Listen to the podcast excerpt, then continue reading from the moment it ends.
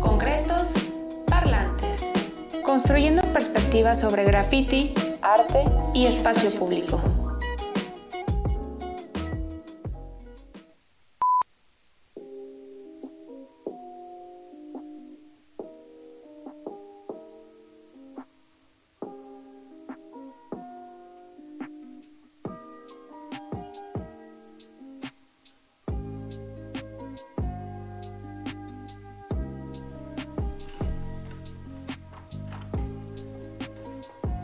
Siempre me he preguntado desde dónde podemos marcar su origen. Podríamos estipular que fue hace más de 40.000 años donde un grupo de jóvenes en su peregrinar en busca de alimento se pudieron haber encontrado con un sedimento en el cual comenzaron a marcar sus pertenencias, sus rostros o el territorio donde podían cazar. Fue aquí quizás, en esa tribu, asentado en una cueva próxima a un volcán inerte, sobre una planicie donde pudieron obtener alimento, donde uno de estos jóvenes tomó este sedimento y colocándolo en su mano en una pared de la cueva por primera vez nos dijo, aquí estoy, existo. Dentro de una entrevista que recoge la BBC con Javier Prócido como Blake Lerrat, un ícono en el mundo del graffiti, Blake ejemplifica cómo pudieron haber sido realizadas las primeras inscripciones en cuevas alrededor del mundo. Tomando un recipiente cóncavo, se vierte el polvo de la piedra pulverizada y se mezcla con agua.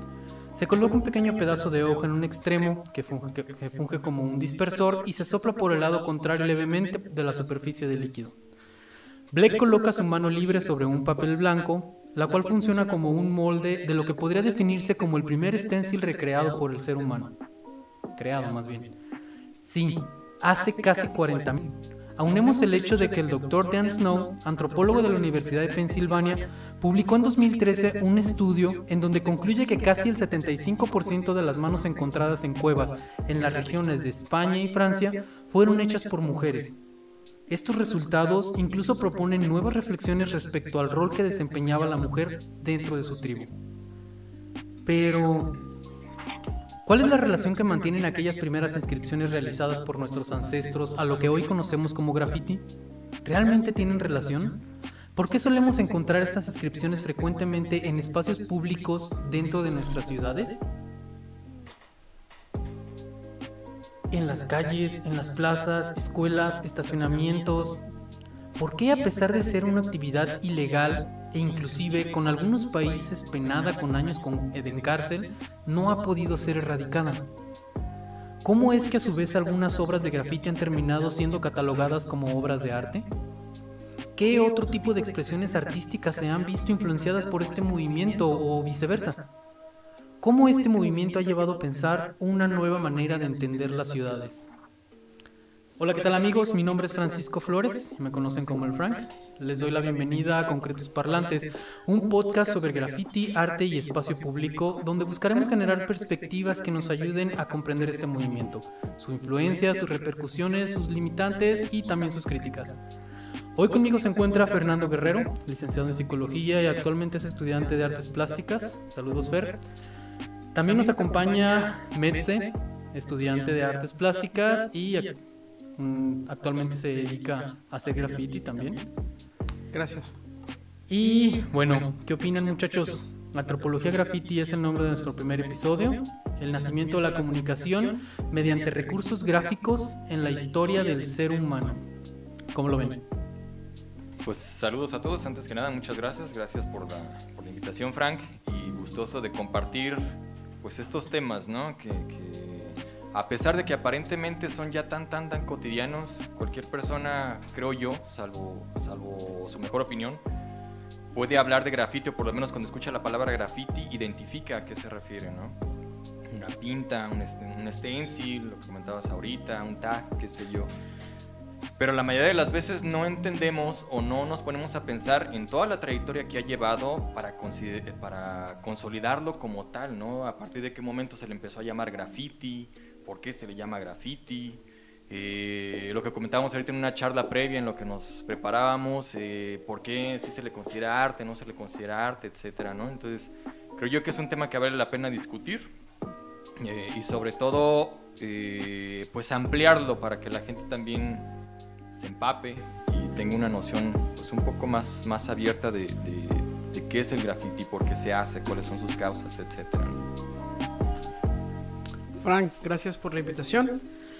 Pues como dice este mi compañero, estamos aquí para hablar de graffiti sobre todo, este, causas, inicios, este, hablábamos de, de, las pinturas rupestres, no tanto ya como graffiti, pero sí este, sienta mucho, mucha la base para la comunicación visual, este, eh, la, la forma de representar o de expresar mediante imágenes, formas muy rudimentarias con eh, pigmentos, este, hojas, lo que se tuviera a la mano este, representar lo que quiere, lo que se quería decir o, expresar el día a día de cómo se llevaba este, la casa, eh, la convivencia entre tribus, todo ese tipo de cosas. Entonces, este, empezando por ahí, pero vamos a andar en la evolución, personajes, tratar de ver el, el, graffiti de una forma más amplia, tratar de explicarlo para que sea muy digerible para todo, el tipo, todo tipo de personas. Entonces, ser un poco neutrales y ser un poco más claros y específicos para que todos nos entiendan. Lo, lo, ponía sobre la mesa, este, ahorita lo mencionabas, empezamos con, con las pinturas rupestres o el arte rupestre. Eh, me gustaría que lo entendiéramos de un principio, como por ejemplo estas primeras civilizaciones en el desarrollo de la humanidad, como siendo prácticamente, eh, no carecían de lenguaje, cómo lo fueron desarrollando. Primero el lenguaje eh, exactamente. Primero nos damos a entender por gritos. Esos gritos de repente empiezan a tener significados, ¿no? De repente si yo te hago determinado tipo de grito, ya sabes que va a ser el león o, va a ser el tigre, la intensidad viene limitada. Bueno, ahí hay una evolución del ser humano y hasta llegar, o inclusive hasta llegar a el desarrollo gráfico de, del lenguaje, ¿no? Eh, el detonante del lenguaje que viene acompañado por un auge de procesos creativos dentro de sus tribus. O sea, no solamente fue el desarrollo del lenguaje, fue el desarrollo también de sus indumentarias, el desarrollo de utensilios. Sí, sí, sí. Es que, es, ¿cómo se puede decir? Eh, es decir, las, las, pinturas rupestres no aparecen así como que de la nada, ¿no? De repente a alguien se le ocurre, ah, voy a poner ahí, por ejemplo, lo que comentabas en la introducción, mi mano y ya, ¿no? Eh, o lo que comentabas eh, sobre, mm, eh, pues aparecían imágenes de casa, de lo cotidiano que vivían, ¿no? Precisamente todo este lenguaje que se empezó a generar y que podríamos atrevernos a decir que incluso el primer lenguaje que se creó como tal, pues fue precisamente la imagen.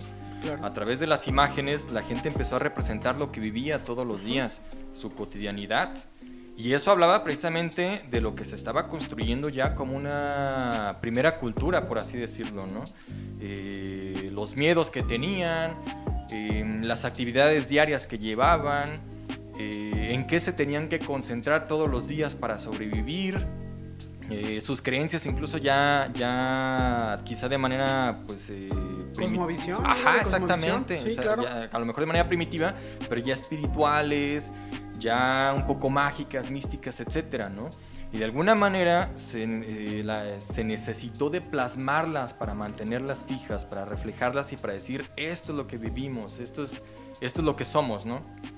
Quizá a lo mejor eh, ese instinto eh, permanente en el ser humano de dejar constancia de, de la propia existencia, y a lo mejor sí, no dicho como tal, como en un tag de, el Fer estuvo aquí, ¿no?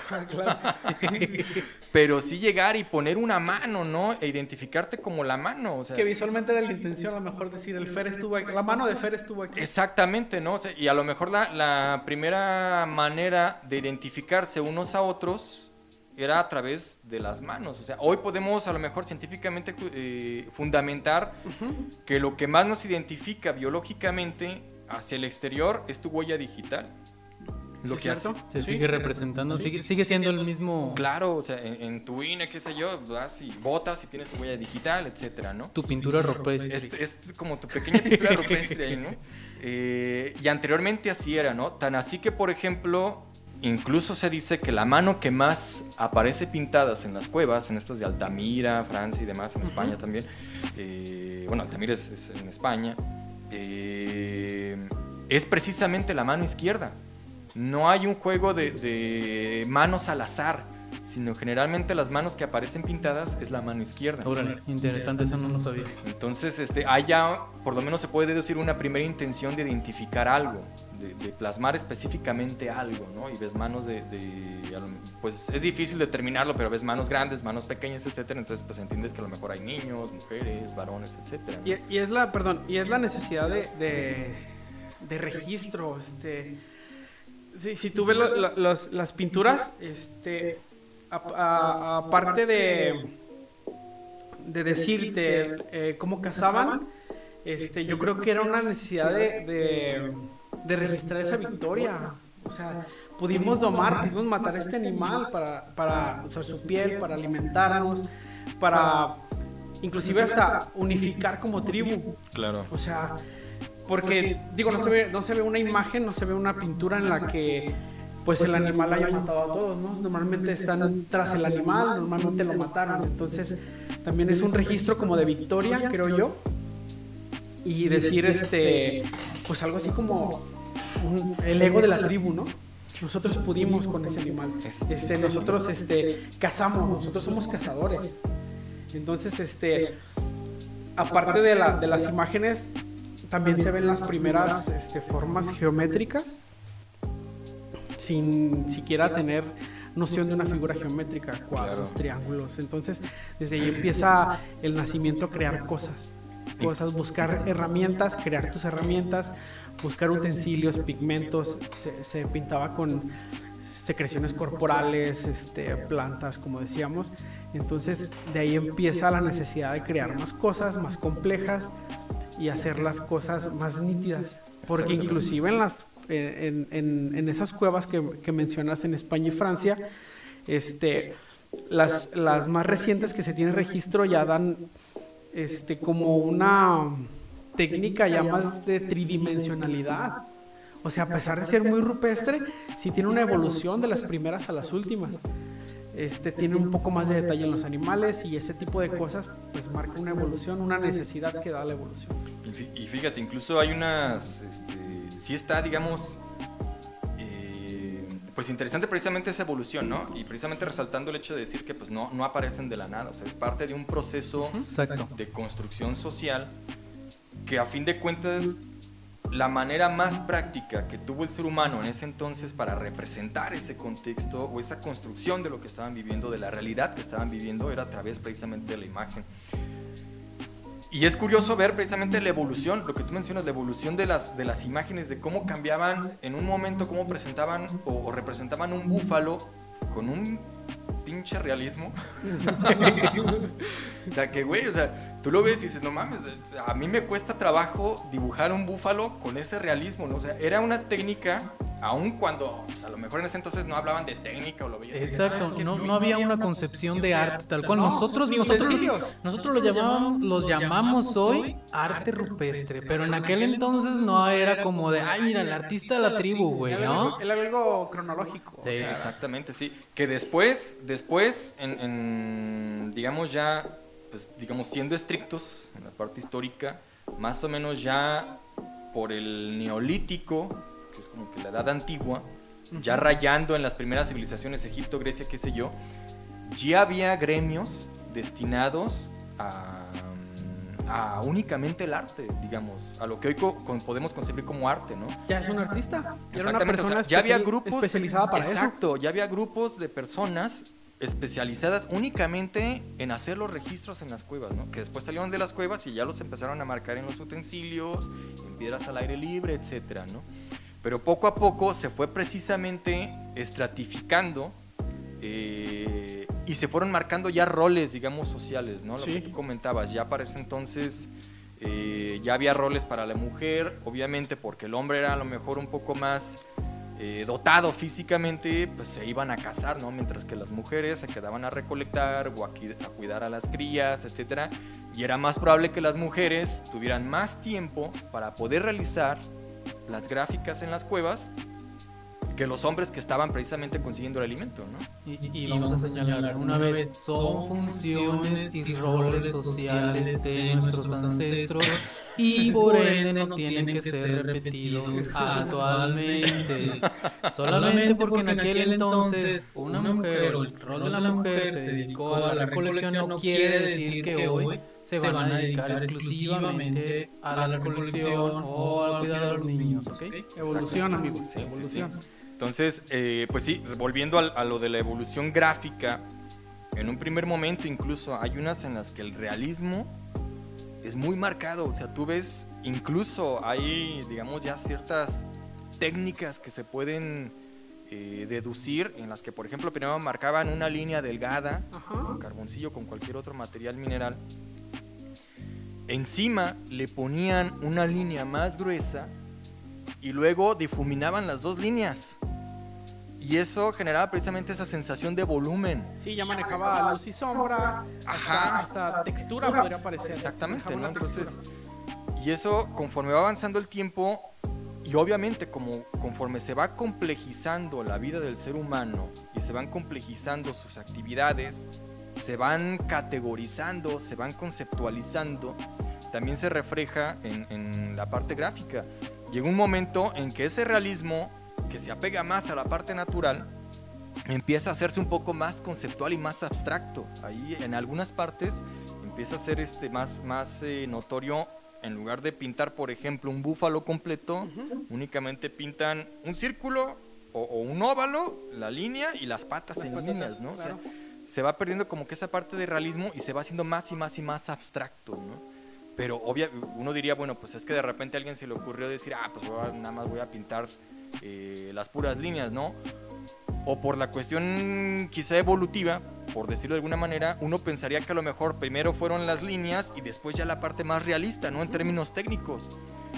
Pero precisamente tiene que ver con la parte, eh, ¿cómo se puede decir? Constructiva en, en, lo que se va haciendo más complejo en la vida ¿no? del ser humano. Sí, claro. Y volviendo a lo del registro, por ejemplo, cuando descubren eh, las, pinturas en las cuevas de, si no mal no recuerdo, creo que, creo que es en Soma, Soma o Somme, en, Francia, se tenía una creencia de cómo este, vivía primitivamente esas, personas. Entonces, al ver esas pinturas, este, interpretarlas, rompe con el rol que se tenía establecido. Entonces, indirectamente este, dejaron ese registro. Ellos no pensaban que iban a, durar tanto tiempo, a lo mejor sus pinturas. Lo hacían para ellos, para llevar este, la, la cotidianidad en una imagen. Pero a partir de que se descifran o se interpretan estas imágenes, se dan cuenta de que tenían una visión muy errónea de, de, de estas personas de cómo cazaban, de cómo recolectaban y cómo vivían. Entonces, pues sirve como herramienta para, para discernir lo que se tenía pensado y crear otra nueva teoría sobre cómo vivieron esas personas y ya llevarlo a la práctica. Claro, claro. Fíjate, ahí lo interesante y creo que lo que vale la pena rescatar y sobre, sobre todo ya en este en esta intención de, pues desmenuzar un poco lo que es el graffiti, eh, hacia eh, qué es, hacia dónde va, etcétera es retomar precisamente la parte del contexto.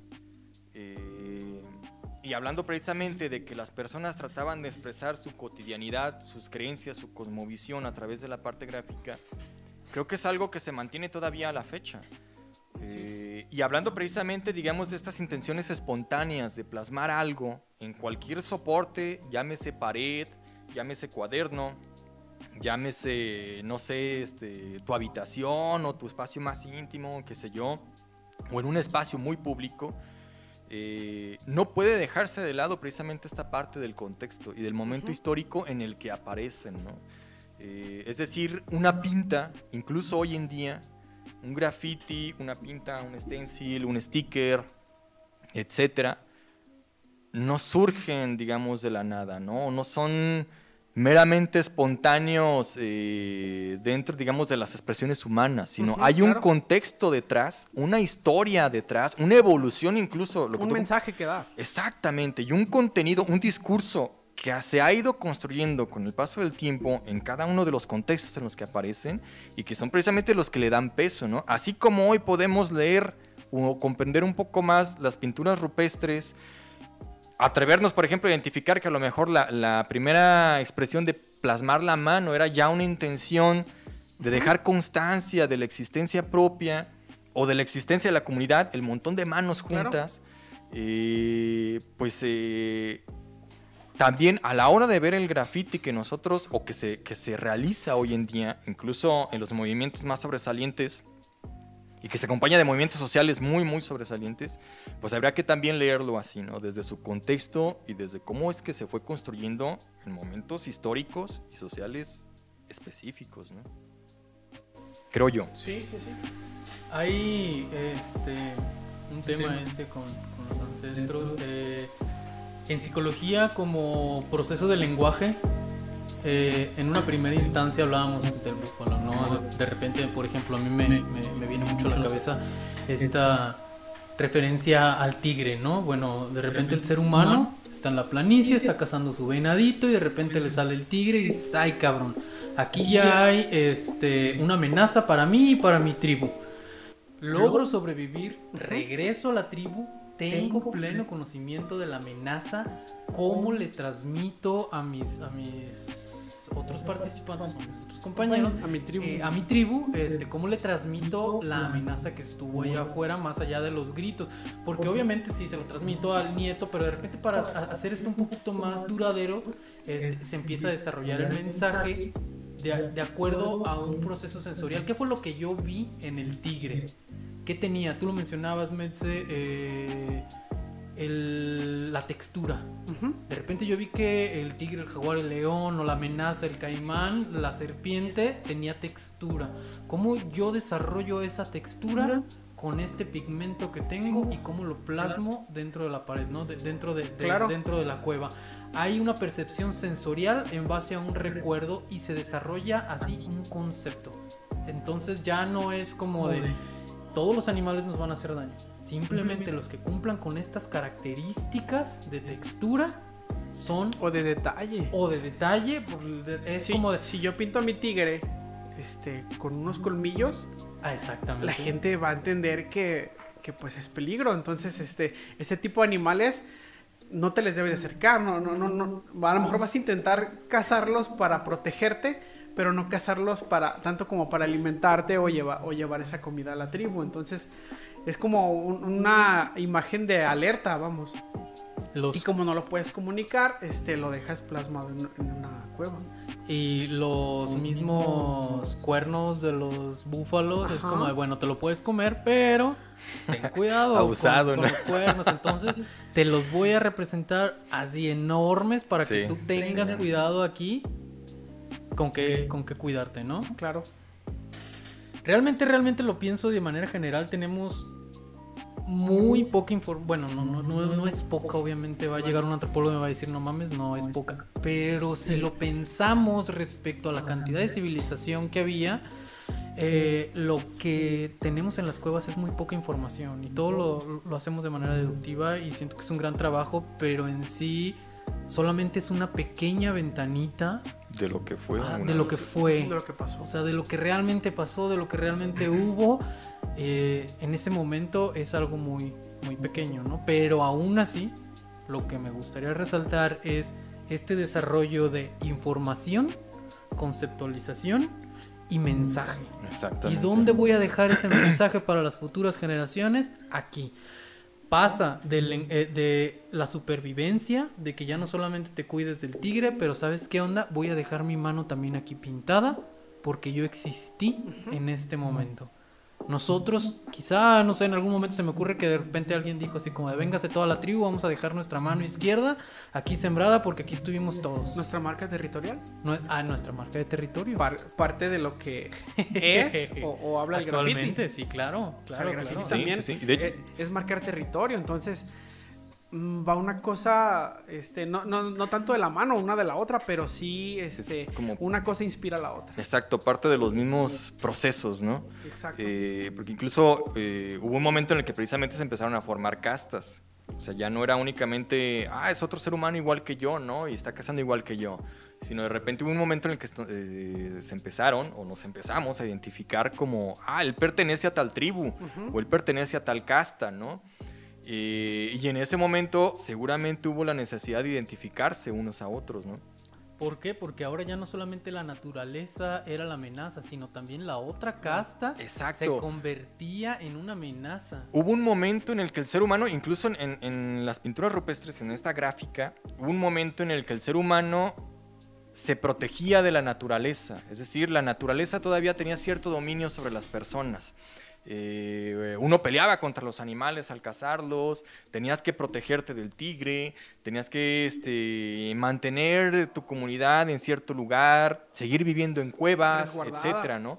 Conforme va avanzan- avanzando evolutivamente el ser humano, y el ser humano también va dominando la naturaleza, ¿no? Incluso hasta se nota mucho, por ejemplo, cuando hablábamos en los utensilios, como los utensilios de ser enormes, es decir, un- una lanza cañona, ¿no? Pesada. para agarrar al mamut, qué sé yo, o sea, se va transformando, incluso conforme el hombre va domesticando La naturaleza. eh, y llámese, por ejemplo, pues cuando, cuando se empieza a, a manejar la agricultura, semillas de trigo, de cebada, se empiezan a domesticar animales, eh, algunos rumiantes, qué sé yo, vacas, puercos, etcétera. O sea, el ser humano ya no tiene la necesidad de aventurarse tanto y empieza a dominar lo que la, naturaleza le ofrece, ¿no? Vamos a hacer una aclaración también aquí. Por el hecho de que en aquel momento se haya determinado la dominación de la naturaleza como medio de, de supervivencia, no justifican ahora eh, la extinción o esta voracidad sobre el Amazonas o sobre nuestros este, recursos acuíferos. Sí, claro, Por claro, favor, claro. perspectiva y distancia, ¿no? En aquel momento sí tumbamos el árbol para construir la, la- la fogatita, eh, el animal, pero ahora sí ya es algo desmedido, ¿no? Sí, Y, no, y sí. que hubiese domesticación no quiere decir que haya vacas en 8 de julio todavía. sí, no, se te cruzó un caballo una vaca. No, bueno.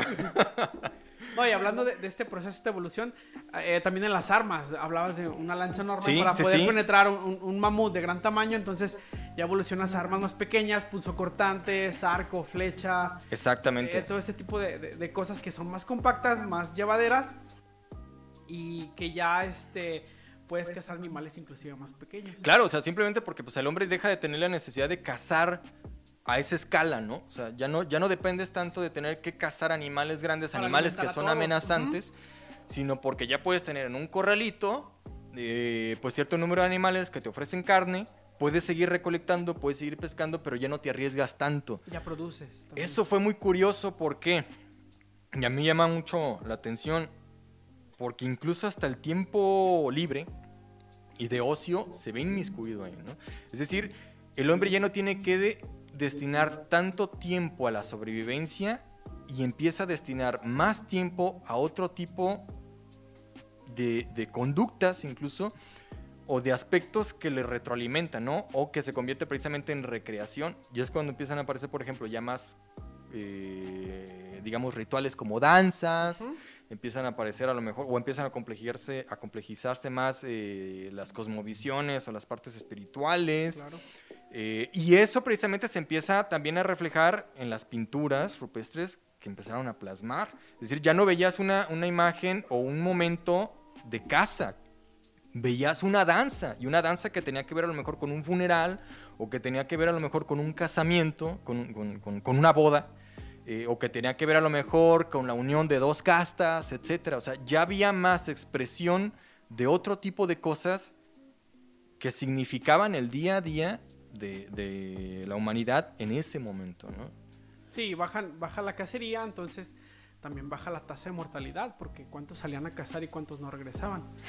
Sí, sí, Se sí. incrementa, se incrementa en este caso El la número de habitantes en la tribu. sí, Sí, el número hecho. de habitantes y ya no implicaba el hecho de que si llegabas a los 32 y tenías suerte y ya te ibas a morir, pero no sé, ya, ya, ya era más factible que llegaras a los 40, 50 años, entonces ya el abuelito, vamos a llamarlo, con toda su experiencia de vida, tenía un conocimiento previo que podía pasar también a sus, a sus descendientes y se empiezan a desarrollar los este mundo esotérico chamánico que también son rituales de- dentro de Ujú. la de, de la misma Y comunidad. le da estatus en, en Le de da la tribu. estatus, le da sí. estatus. Y como decías, este, tenemos danza, tenemos más tiempo libre para crear otras cosas. eh, también entra instrumentos musicales, Sí, empieza por supuesto. otras cosas. Claro. Entonces, es evolutivo, va una cosa de la otra y, y la tribu va creciendo. Claro, claro. Y, a fin de cuentas, pues eso es lo que retroalimenta el, el- el mensaje, ¿no? Eh, ahorita, Frank, ah, que tú hablabas precisamente de cómo es que se constituye el mensaje, cómo es que se vuelve más abstracto, ¿no?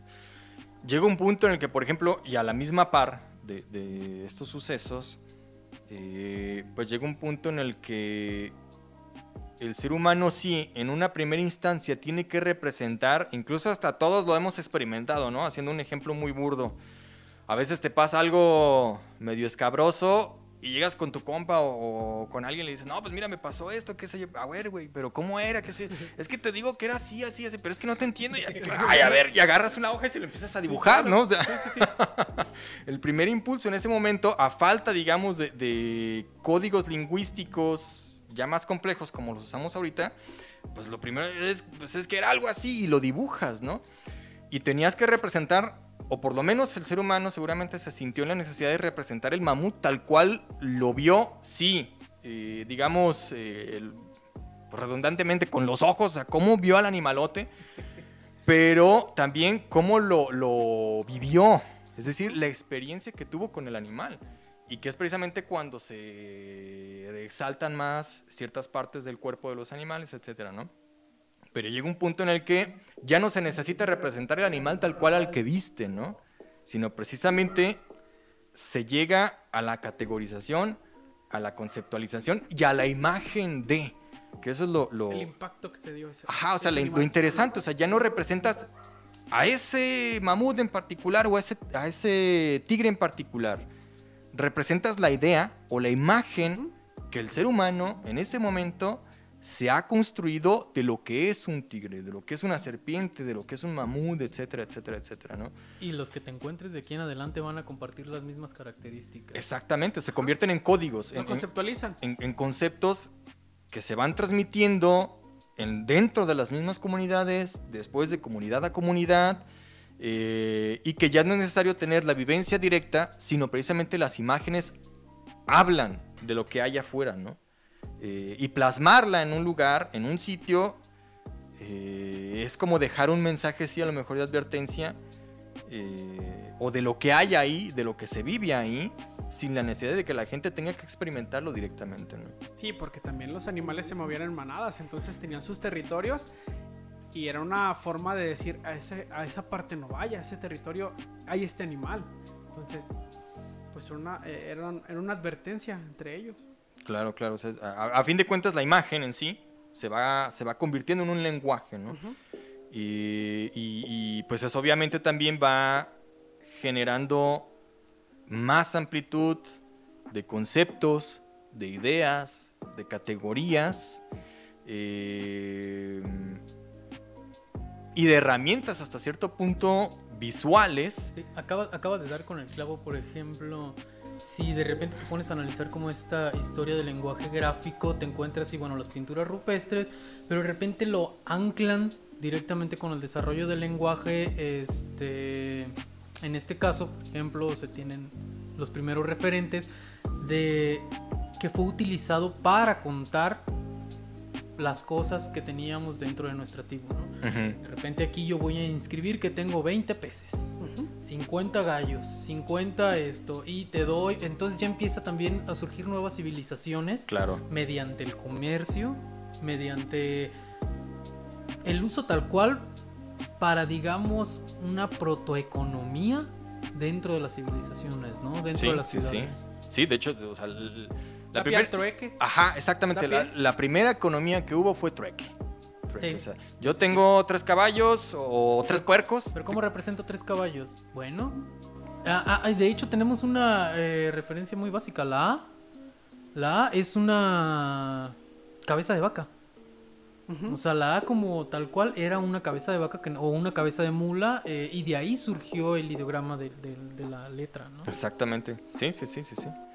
Eh, mm, eh, sí, o sea, a fin de cuentas, ya cuando hablamos, en, en, por ejemplo, en civilizaciones un poco más eh, posteriores, eh, que me parece que fue pues, Mesopotamia, Babilonia. Babilonia, Egipto, fueron las primeras civilizaciones que se Grandes empezaron- imperios, cuando empiezan los grandes Exactamente, ¿no? imperios. Ya cuando, ya cuando pasamos, no sé, como a esto de la edad de, de los metales, eh, y donde el comercio ya se empieza a Ya complejizar definido, un ya poco más, exactamente, ya tiene ciertas, ciertas normas, Ya ciertas hay rutas estrategias. comerciales, este, Claro, claro. ya hay este cantidades que se pagan por cierta cosa, entonces ya no es nada más un trueque de, de, te cambio esto por esto. No, ya esto vale tanto. Claro. Entonces, ya hay rutas comerciales y hay una monetización, no, no tanto monetización, sino, sino un valor sobre las cosas. Eh, ya se crea una necesidad, también se empiezan a crear las primeras necesidades. Ay, ¿sabes que en tu territorio o en tu, en tu zona no se da esto? Yo lo tengo, te lo pongo a mi precio y así, ese tipo de cosas. Entonces ya es una evolución de lo que estábamos hablando. Sí, sí, sí. Y, a fin de cuentas, las necesidades, ¿cómo se puede decir? Eh, a las que el ser humano se va afrontando conforme va eh, evolucionando en la historia, es lo que va determinando, es lo que le va exigiendo hasta cierto punto, ¿sabes qué? Crea más conceptos, ¿no? Crea más imágenes, crea más ideas y el, y el lenguaje se va ampliando, o sea, eh, de ahí precisamente existió la necesidad de que precisamente eh, eh, se empezaran a generar pues, los primeros números, ¿no? Los primeros símbolos, que serán estos los, Pictogramas. los, los Pictogramas. pictogramas o los pequeños simbolitos cuneiformes, ¿no? Que tenías pues pequeñas puntitas o cuñas, las cambiabas de posición y significaban otra cosa, etcétera, ¿no? Ibas generando ya ciertos códigos específicos, ciertos símbolos específicos, ciertos signos muy puntuales para poder representar la imagen de las cosas, ¿no? Eh, eh, sin la necesidad de que sea tan práctico, ¿no? En un momento dado, a lo mejor sí necesitabas representar a las tres vacas o a los tres puercos, Claro, ¿no? sí, o sea, sí, los sí. tenías que dibujar. Había un momento en que, pues ya no necesito dibujar el, el- el- el puerco, el marranito, o sea, ya lo puedo abstraer, conceptualizar en algo más simple, Más en algo más simplificado, hacer casi casi pues economía de esfuerzo y poder generar ideas más amplias, más complejas con dos, tres símbolos. ¿no? O sea, eso fue lo, lo- lo interesante del- de la complejización del lenguaje y también precisamente de las imágenes. ¿no? Claro. Y con el desarrollo también de las civilizaciones, hay algo muy interesante que me llama también mucho la atención. Cuando los, cuando los humanos empiezan a hacer más, obviamente empieza a haber como una dinámica de jerarquía dentro de, de- de las civilizaciones. Mm. Empiezan a hacer las políticas, los Hacerse acuerdos, Estructuras las sociales. ¿no? estructuras sociales, de repente ya sabes que esto sí se puede hacer, esto no se puede hacer, esto tú tienes que hacer, eh, cazador, de repente en tu casa, pero, por ejemplo, aquí eh, podemos tomar como ejemplo el Imperio Romano, que sería como nuestro siguiente, nuestro siguiente paso, con estas reglas, con estas nuevas modalidades de civilización, empiezan a nacer los primeros desacuerdos para dentro de la misma civilización y para dentro de su mismo orden. Y tomo con referencia este en el, el Imperio Romano, eh, precisamente porque fue, a veces lo, lo- lo vemos eh, en este Hollywood, nos lo presentan de repente como... Muy al estilo Ben Eh, Hur. Ándale, tenemos esta visión de ciudades eh, altas, enormes, impias, todos iban de blanco y todos de repente discutían ahí en- Ajá, hasta- entre el- los- Hasta romántico, sí. hasta romántico. se ve. Súper bonito. Sí, o sea, todo. sí. cuando, cuando quizás en realidad, o más bien en realidad, eran ciudades muy caóticas. Sí, Eh, sí, bien, tenemos esta imagen de, de- de lo, de lo bonito, de lo limpio, de lo blanco, quizás para la aristocracia, quizás para una jerarquización de- estatus más alto, Ya había polarización social. había polarización, Claro. pero la polarización social se daba con las personas que pues, eran esclavos, ¿no? De repente eran los, los gladiadores. Entonces, acá abajo se me figura más como esta eh, imagen de, de la isla Tortuga de los, de los piratas del Caribe. Que de repente llegas y es un desmadre, cabrón, así de todos están lamentando. Existía, ¿no? Existía. Y en este tipo de civilizaciones hay muchísimas investigaciones donde también se enfocan directamente en los grafitis que había en Sí, las paredes, ¿no? Era una manera de aprender, más allá de los rollos o de los papiros que se quedaron para la eternidad, sobre las reglas, sobre la política, sobre la moral, los libros, bla, bla, bla. Hay gente, actuales investigadores, que se están dedicando a analizar los escritos que había en las calles de este tipo de. Ujú. De repente se encontraron con que aquí había algo escrito. O por allá había este, una imagen, ¿no? ¿A qué hacían referencia ese tipo de imágenes?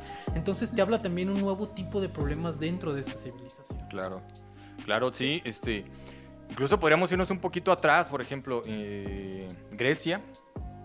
Grecia ya tenía, incluso antes de la consolidación del Imperio Romano como tal, Grecia ya tenía pues una estructura social definida, tenía ya una política definida, ya había un, ¿cómo se puede decir? Pues un complejo de senadores, jerarquías, jerarquías, había clases sociales, había normas.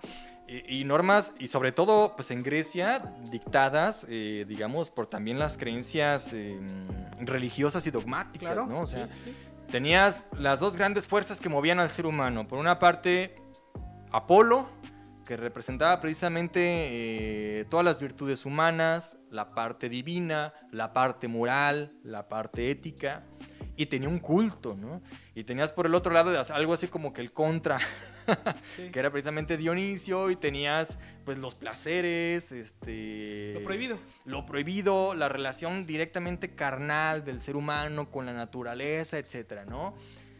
Y existía el debate, ¿no? A fin de cuentas, reflejado, digamos. Existe todavía. Pues sí, o sea, a fin de cuentas, ¿no? O sea, es, algo de lo que existe, lo que gusta, pero lo que no se debe hacer. Exacto, digamos, es esa dicotomía moral, ¿no? Entre lo que es bueno, lo que es positivo, lo que es eh, socialmente y moralmente admisible y lo que es meramente contrario y, prohibido, etcétera, ¿no? Entonces, pues Grecia ya tenía, digamos, esta, esta estructura social que a fin de cuentas, digamos, generaba ya los, los, primeros indicios de, que hoy tenemos todavía de, desigualdad, de, segregación, esclavitud, etc. ¿no? Y me parece, si no me equivoco, ahí ustedes me corregirán, que desde Grecia ya en la antigüedad había ya, digamos, estos, estos eh, grafitis espontáneos en los que precisamente lo que se plasmaba era o el, el desacuerdo, el descontento social, pero también, digamos, esas partes cotidianas muy humanas que se vivían todos los días y que tenían que ver precisamente con esas formas de vivir. Sí, claro. Desde los mensajes más eh, melosos,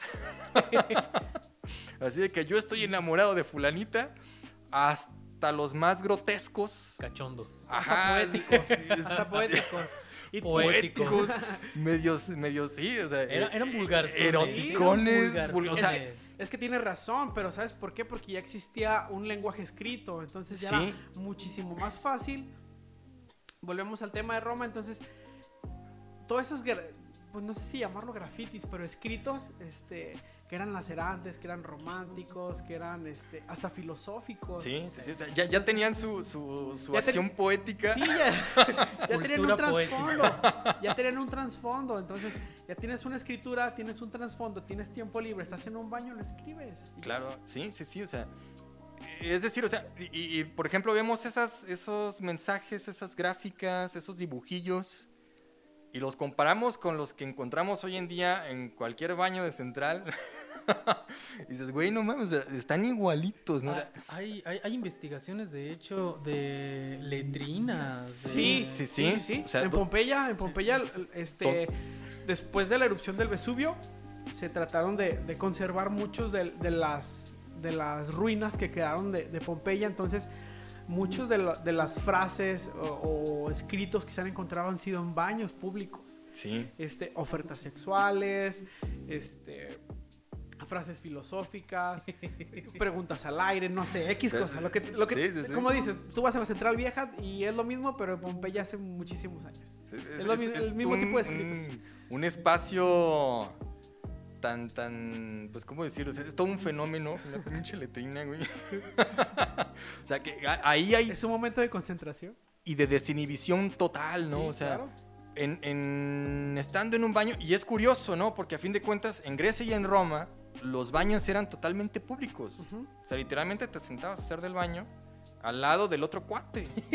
Y hasta te limpiabas con el mismo cepillito del otro cuate, ¿no? O sea, eran públicos, no era como que el, cubículo que hoy tenemos. no había pudor, no había pudor. Ajá, o sea, donde te puedes encerrar y hay, ah, pues, hay dibujas, eh, qué sé yo, ¿no? También te has estado en una mendiga crónica. Pero acá eran tan públicos eh, y la gente así, o sea, en un baño público dibujaba. Pero habría que entender también, por ejemplo, o echarse un clavado a lo que se vivía en esos baños públicos, porque obviamente la gente de Alcurnia, tanto en Grecia o en Roma, No, ni los visitaba. no asistían a esos baños públicos, ¿no? Entonces, el descontento social que había en el mundo de abajo, en el mundo underground, etcétera, pues se compartía y no había bronca con llegar ah, en el mismo baño público tirarle, digamos, a tal político, ¿no? Y ya había ese tipo de mensajes, ¿no? O si yo sabía que a lo mejor a fulanito pues le gustaba ciertas cosas, qué sé yo, y pues a sutanito le gusta que le den por atrás, ¿no? Me gustan los romanos. Ajá. Cosas por el estilo. O sea, ya había una diversidad de mensajes, de gráficas o de grafitis eh, tan, tan, tan complejos como los hay ahorita, ¿no? Incluso, o sea, comparándolos, los contenidos son muy parecidos. o sea, Su aprehensión tal cual, en su investigación tal cual sí son ya determinados como grafitis. Son grafitis del Imperio Romano. Eh, sí, bueno, pues no gracias al Vesubio, pero en base a la explosión del Vesubio, inclusive mediante investigaciones nuevas se ha determinado exactamente la fecha de la explosión del Vesubio, gracias a los grafitis que hubo en la calle. Y me llamaba la atención, por ejemplo, eh, traía por aquí el dato de un investigador, Pascal Aurno, eh, que de repente mediante estos grafitis se dio cuenta de que existían dentro de la ciudad como si fueran barras bravas, pero con gladiadores. Sí. Entonces de repente te encontrabas el graffiti de yo apoyo a tal gladiador. Y eh, llegaban, lo tachaban y no, yo apoyo a este otro gladiador. Literal, como hooligans se podían agarrar en la calle. Era como de, ¿sabes qué? Yo apoyo a- a- al tuerto, no, pues que yo apoyo al manco. Y nos damos de madrazos en la calle. Entonces tú dices, bueno, son investigaciones de aquellas épocas, ¿no? Del Imperio Romano. Pero ¿qué diferenciación hay ahorita, por ejemplo, con las barras bravas o con la irreverente o con la 51 aquí en Guadalajara, ¿no? Claro, Pues claro. O sea, incluso, eh, pues todas estas ideas, el, el- el clásico graffiti, ¿no? De el Atlas rifa. Su- Suelen poner, suelen poner 51. Eh, es su, No, su desarrollo o gráfico es el stenciles, 50. utilizan o el Yo he visto stenciles de, de tanto de Chivas como de Atlas. Este, Inclusive, por ejemplo, con las chivas ponen irreverente, la palabra así tal cual, no, Ajá. no hay desarrollo de, de estilístico en las letras, pero las R's las ponen encontradas. encontradas. Inclusive tú puedes hacer la seña con las manos de la doble R. Órale. Entonces, si tú te topas con alguien que es de las chivas y te hace las, esta seña, que son las dos R's con las manos, sabes a lo que se sea, refiere. literal ¿no? te está tirando barrio, ¿no? Literal te está, te, está, te está haciendo la seña para ver si estás dentro de la comunidad o no.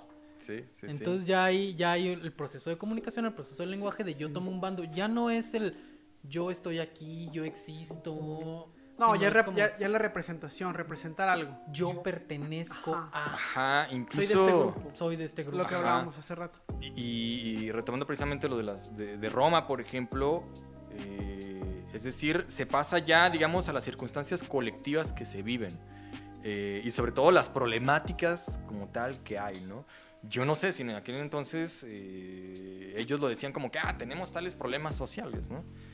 Pero sí por lo menos ya había manifestaciones en las que la gente expresaba eh, los descontentos, los descontentos sí, que había, ¿no? O, o las problemáticas. El, el hecho, por ejemplo, de, de que le tiraran a tal político, el hecho de que hablaran de cierto fulano rico, eh, etcétera, ya da indicio de ciertas dinámicas sociales que hay y que son precisamente los que dan el germen o la causa para que explote, digamos, de manera relativamente espontánea la necesidad de expresarlo, ¿no? Y de comunicarlo. Digamos que ahí ya el graffiti va ganando eh, otros matices, ¿no? U otras funciones. No es únicamente, como decía Frank, la expresión eh, o, la, ¿cómo se puede decir? Cristalización, la, la inmortalización de la existencia propia, ¿no? De, de pongo mi mano o pongo mi nombre, porque en Grecia, en Roma, también ya había grafitis de ese tipo, no sé, de Galios estuvo aquí, ¿no? Eh, Ben Hur mató a Mesala. Que Hacerte ese- presente. Ajá, o sea, exactamente, de hacerte presente y de, y de no pasar desapercibido, ¿no? De, de pasar a la posteridad y que tu nombre se quede ahí. De no, no dejarte o, o no permanecer anclado a una existencia vacía. Y, y perderte de la memoria de todos, Claro. ¿no?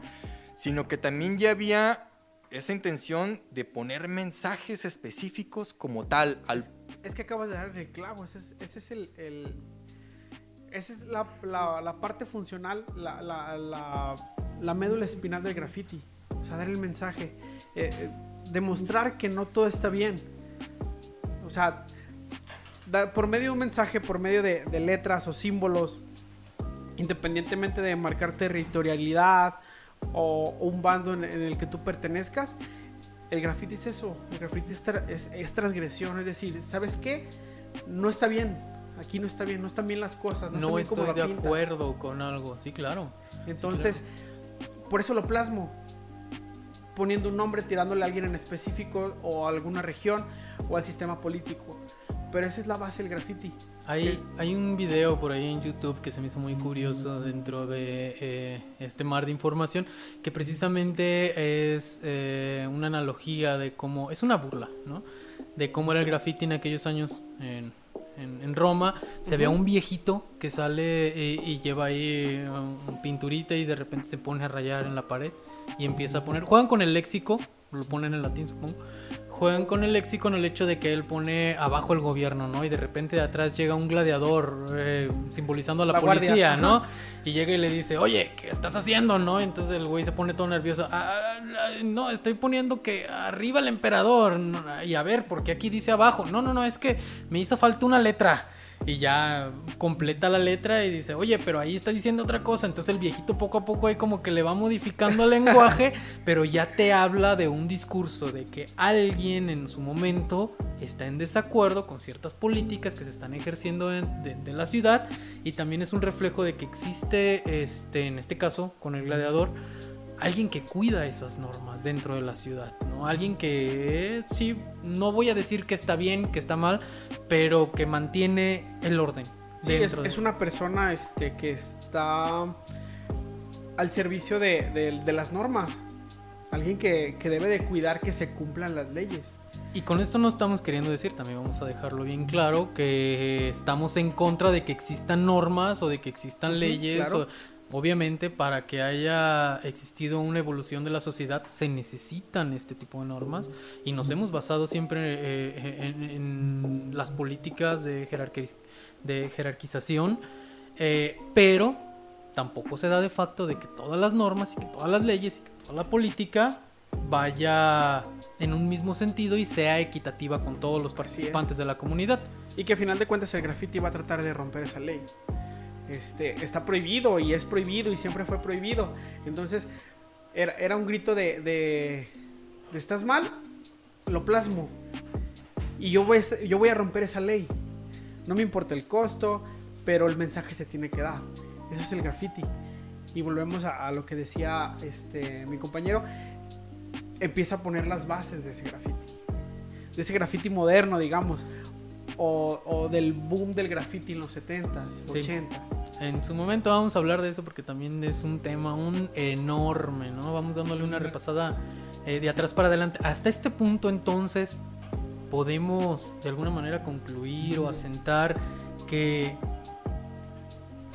el tomar el espacio de una pared para decir yo estoy, yo existo o no estoy de acuerdo o esto a mí me representa como comunidad, esto me da un proceso de identificación, es inherente al desarrollo del ser humano Totalmente. Pues sí, o a la sí. civilización. Claro. Sí, que de hecho, y, y, digamos al mismo proceso conforme se van construyendo las civilizaciones, ¿no? O las, le- el- las estructuras sociales.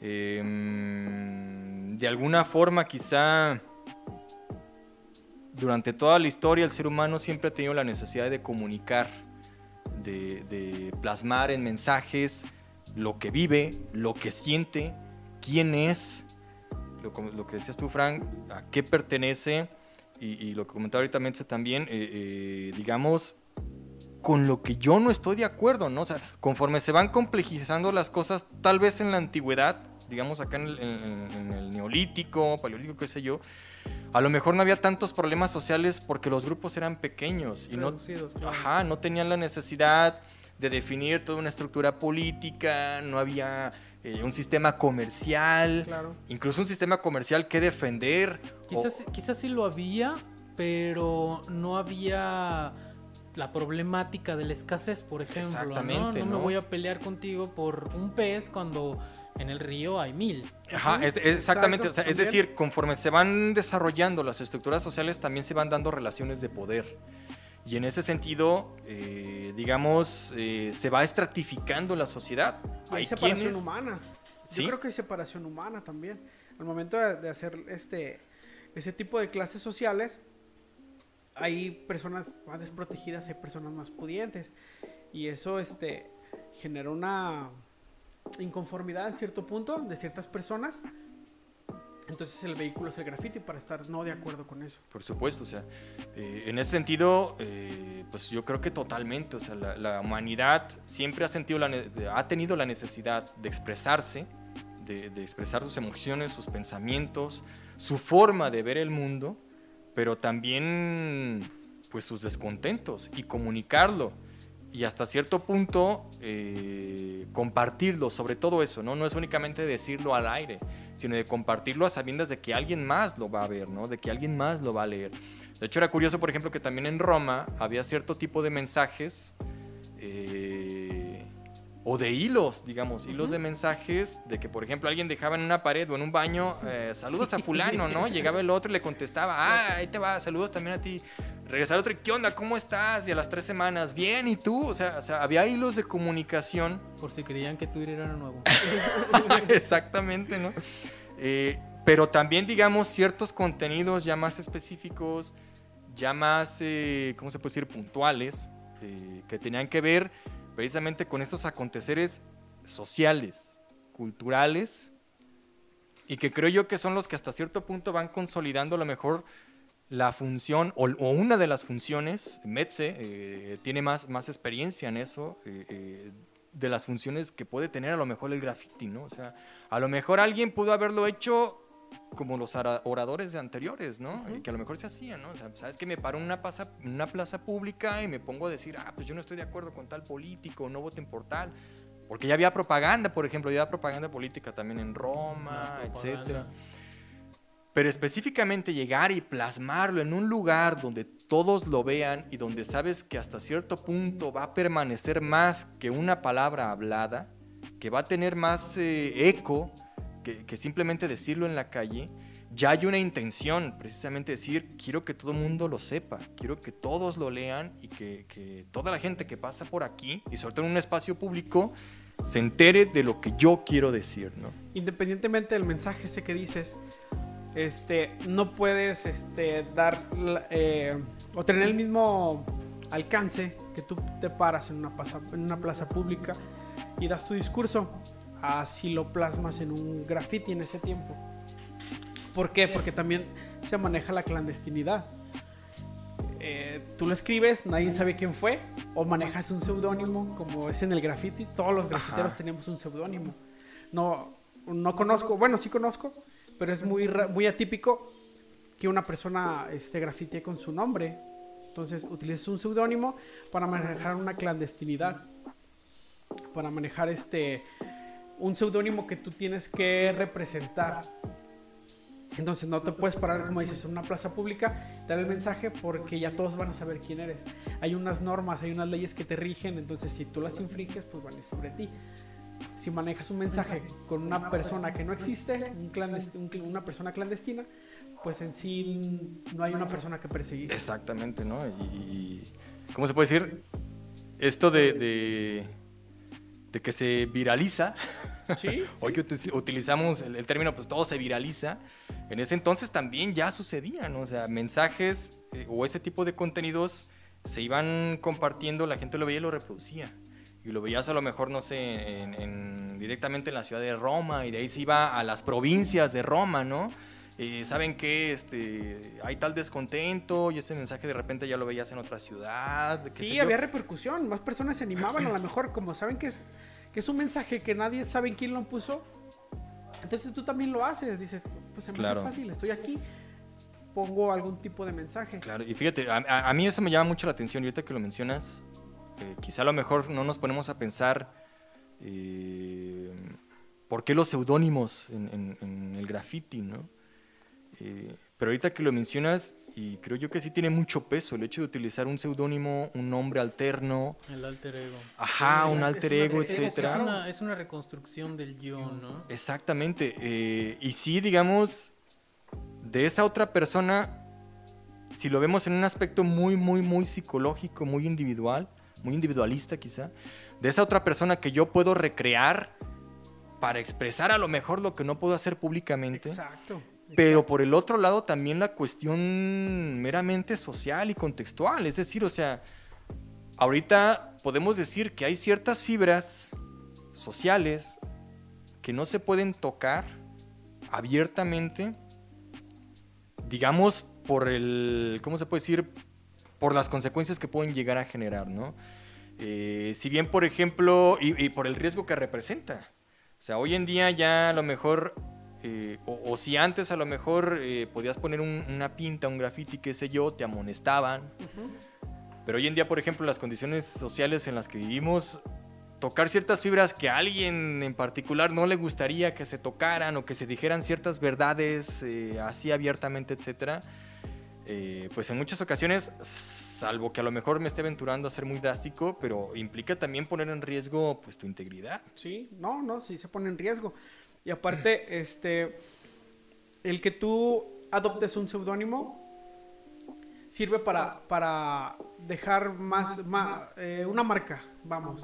Este, no es lo mismo que existan 200.000 Israel en, en el estado de Jalisco Ya, ya, ya. a que exista un Metze. Este, no sé, por ejemplo, eh, Barrick McGee, que es uno de los mejores grafiteros que ha existido.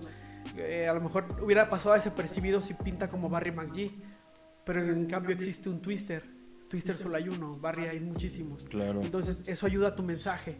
Es una persona que tú creaste, que creó un estilo distinto, que creó un estilo propio y lo plasma. Entonces, es, es- es un personaje completo, como tú dices. O sea, a fin de cuentas lo potencializa, ¿no? Como si pudiéramos hablar ahorita de un Banksy. Exacto. O sea, na- na- bueno, quién sabe, ¿no? Pero pues, nadie conoce a, a Banksy, o sea, nunca lo hemos visto así a, a plenos del día en vivo, qué sé yo, por ahí hay muchos... eh, Hay teorías. Hay sí. teorías, Se ¿no? dice que De- es hasta un colectivo, no es Ajá. una persona. O- Dice que es una mujer. Ajá, o de que es pura... no Ajá, pinche alien, no sé.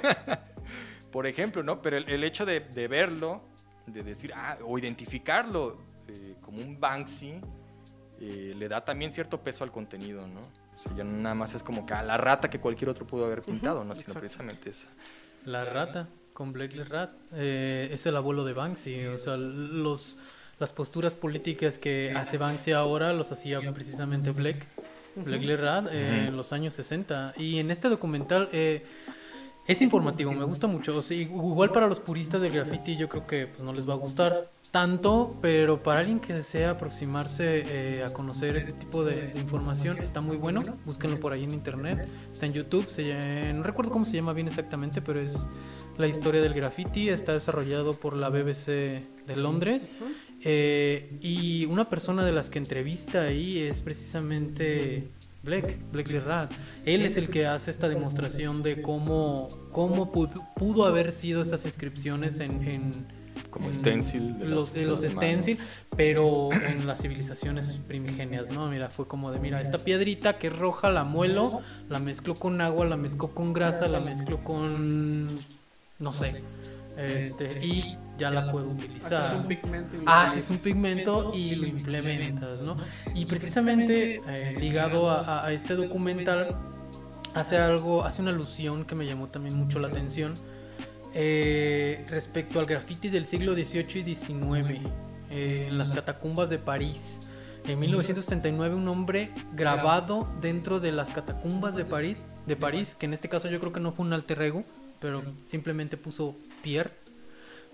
Eh, fue- está, está tantas veces repetido que es considerado también como uno de los de los este, primígenos grafitis de aquella civilización, ¿no? Estamos hablando de la Francia eh, de la Revolución. Mm, Previo a la Revolución, previo- 1700, de por ahí, ¿no? 1779, Ajá, finales mil, del- más o menos por ahí. De hecho, se encuentran también frases como la república o la muerte, ¿no? Órale. Entonces, des- pero hechas dentro de las catacumbas. Claro. Y son este, laberintos prácticamente. Realmente no recuerdo ahorita cuál es el, la extensión, pero eran alrededor de 15 kilómetros de, de- de extensión de las catacumbas, Ujú. donde tú bajabas y repente encontrabas el nombre de Pierre.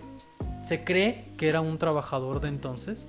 eh, y empezaba a poner su nombre. Repetidas veces, repetidas veces. No en, la, no en la superficie. Esto a mí se me hace como bien simbólico, ¿no?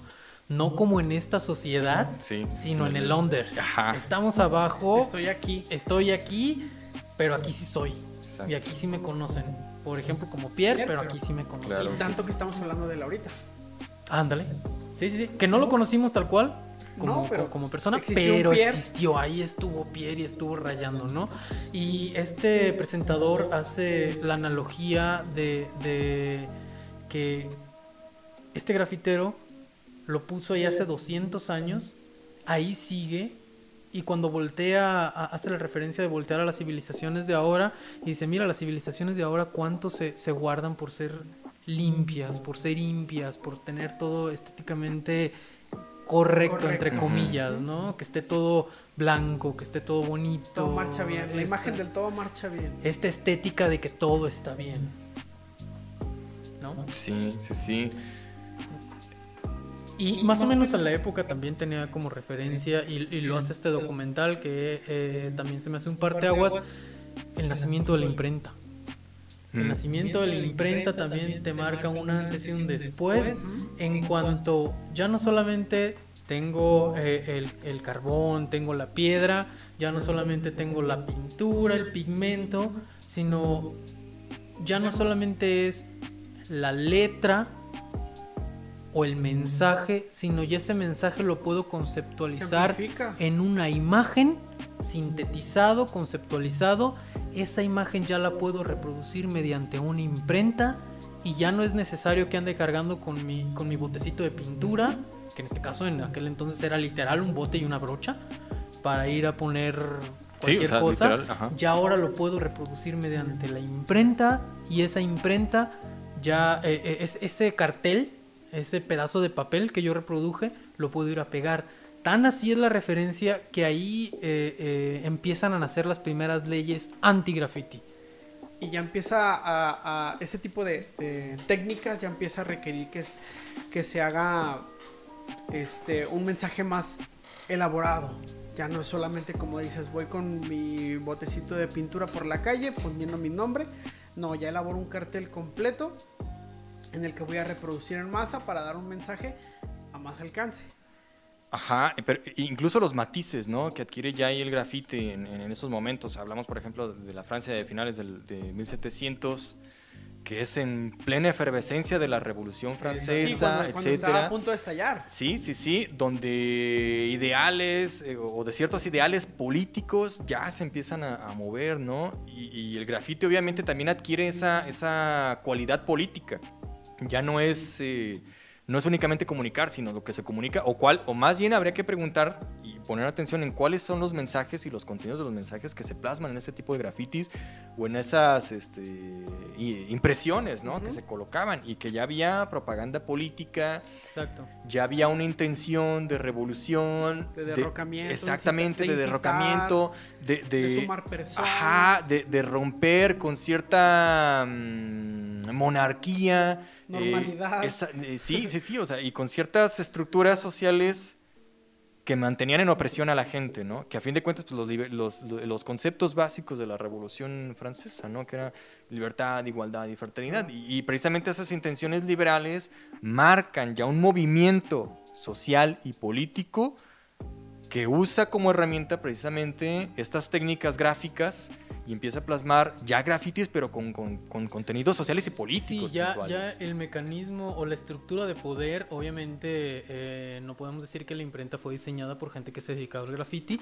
Sí, Es una herramienta que utilizó la gente para hacer graffiti, Claro. pero la herramienta tal cual también fue utilizada por el mecanismo de poder, ¿no? Sí, Existía sí. para la promoción política, nace el advertising, de repente ya es mi marca, es mi postura, es mi visión y te bombardeo por este lado también con este tipo de comerciales, con este tipo de, de- del mercado, de, del adquiere, de compra, eh, pero también se, hace, se, se apodera de eso eh, el graffiti y lo empieza a utilizar como una herramienta contra el mismo sistema. Claro, una contrarrespuesta a fin de cuentas, claro. ¿no?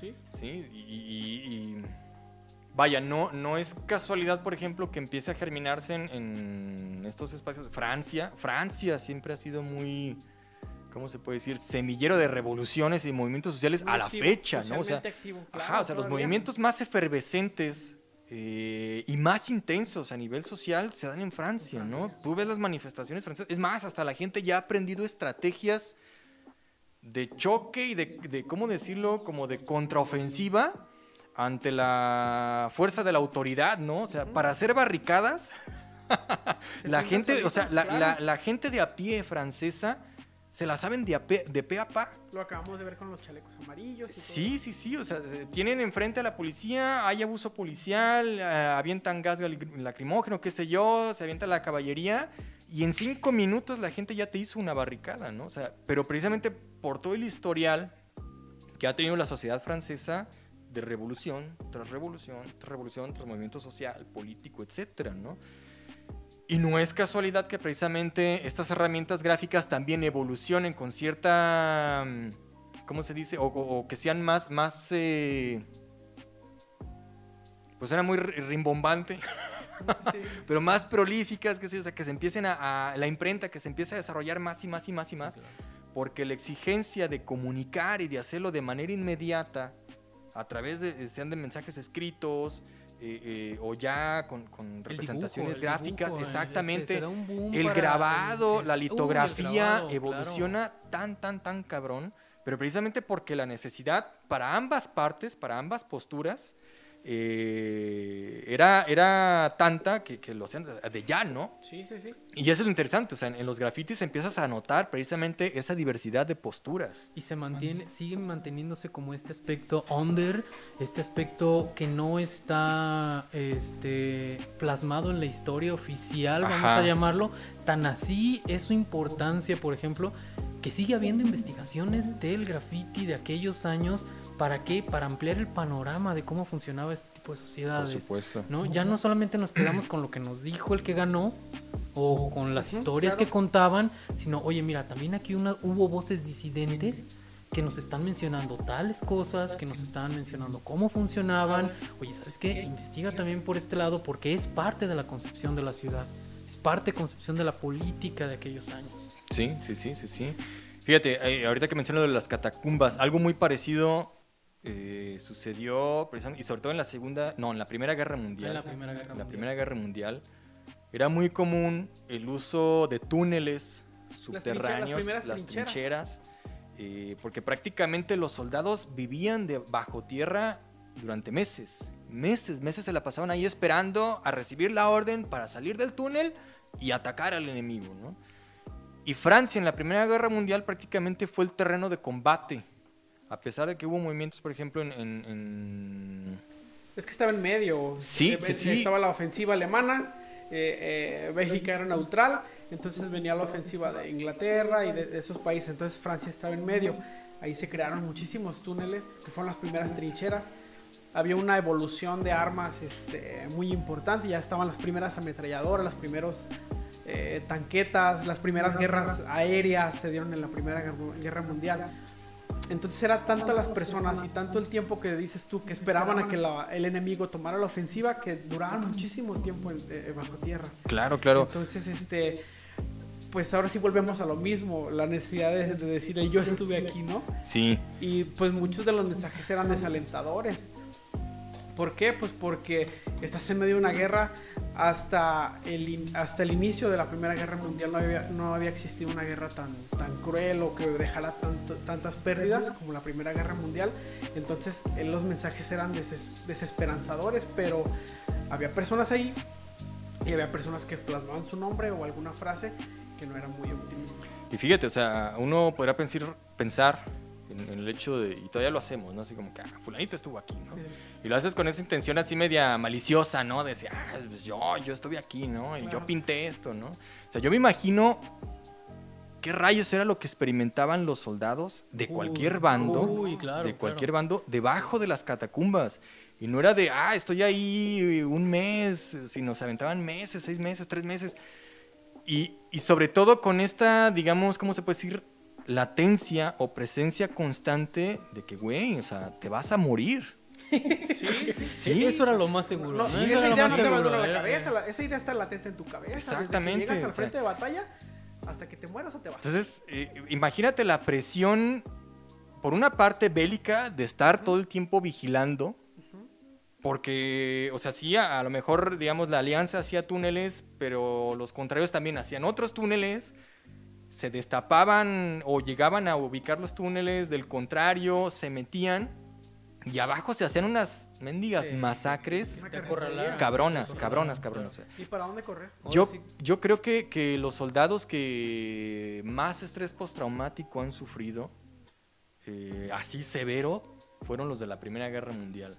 O sea, por la- el grado de masacre, de, de muertes sanguinarias que hubo, ¿no? Sí, o sea, sí. era de, de combate cuerpo a cuerpo. O sea, tenías el fusil, pero era más práctico, en La lugar de cargar, en lugar de cargar era más práctico aventarte cuerpo a, puer- a Claro. cuerpo y con la bayoneta o literalmente lo picabas, lo degollabas, qué sé yo. O sea, el impacto, pues ahora sí que psicológico del asesinato, de ver que al compañero o al amigo que ya habías hecho en guerra, ya lo mataron, Sí. ver cómo lo mataron. Y de O- constantemente... O encontrarte al enemigo, de repente encontrarte al enemigo sin arma, indefenso, y es, güey, lo tengo que matar. Exactamente. Y no tienes ni idea de cuál es su pinche nombre. Ajá. O sea, no sabes quién es, quién es él. O sea, no sabes si tiene familia, no sabes si tiene hijos, Hijos. no sabes de, de dónde viene, porque en las alianzas aventaban, pues había eh, soldados australianos, gringos. Para variar, los gringos siempre llegan tarde. Oye, oye. este, había ingleses, etcétera. O sea, en el combate valía madre la nacionalidad. Para un soldado, un soldado se convierte literalmente en un número.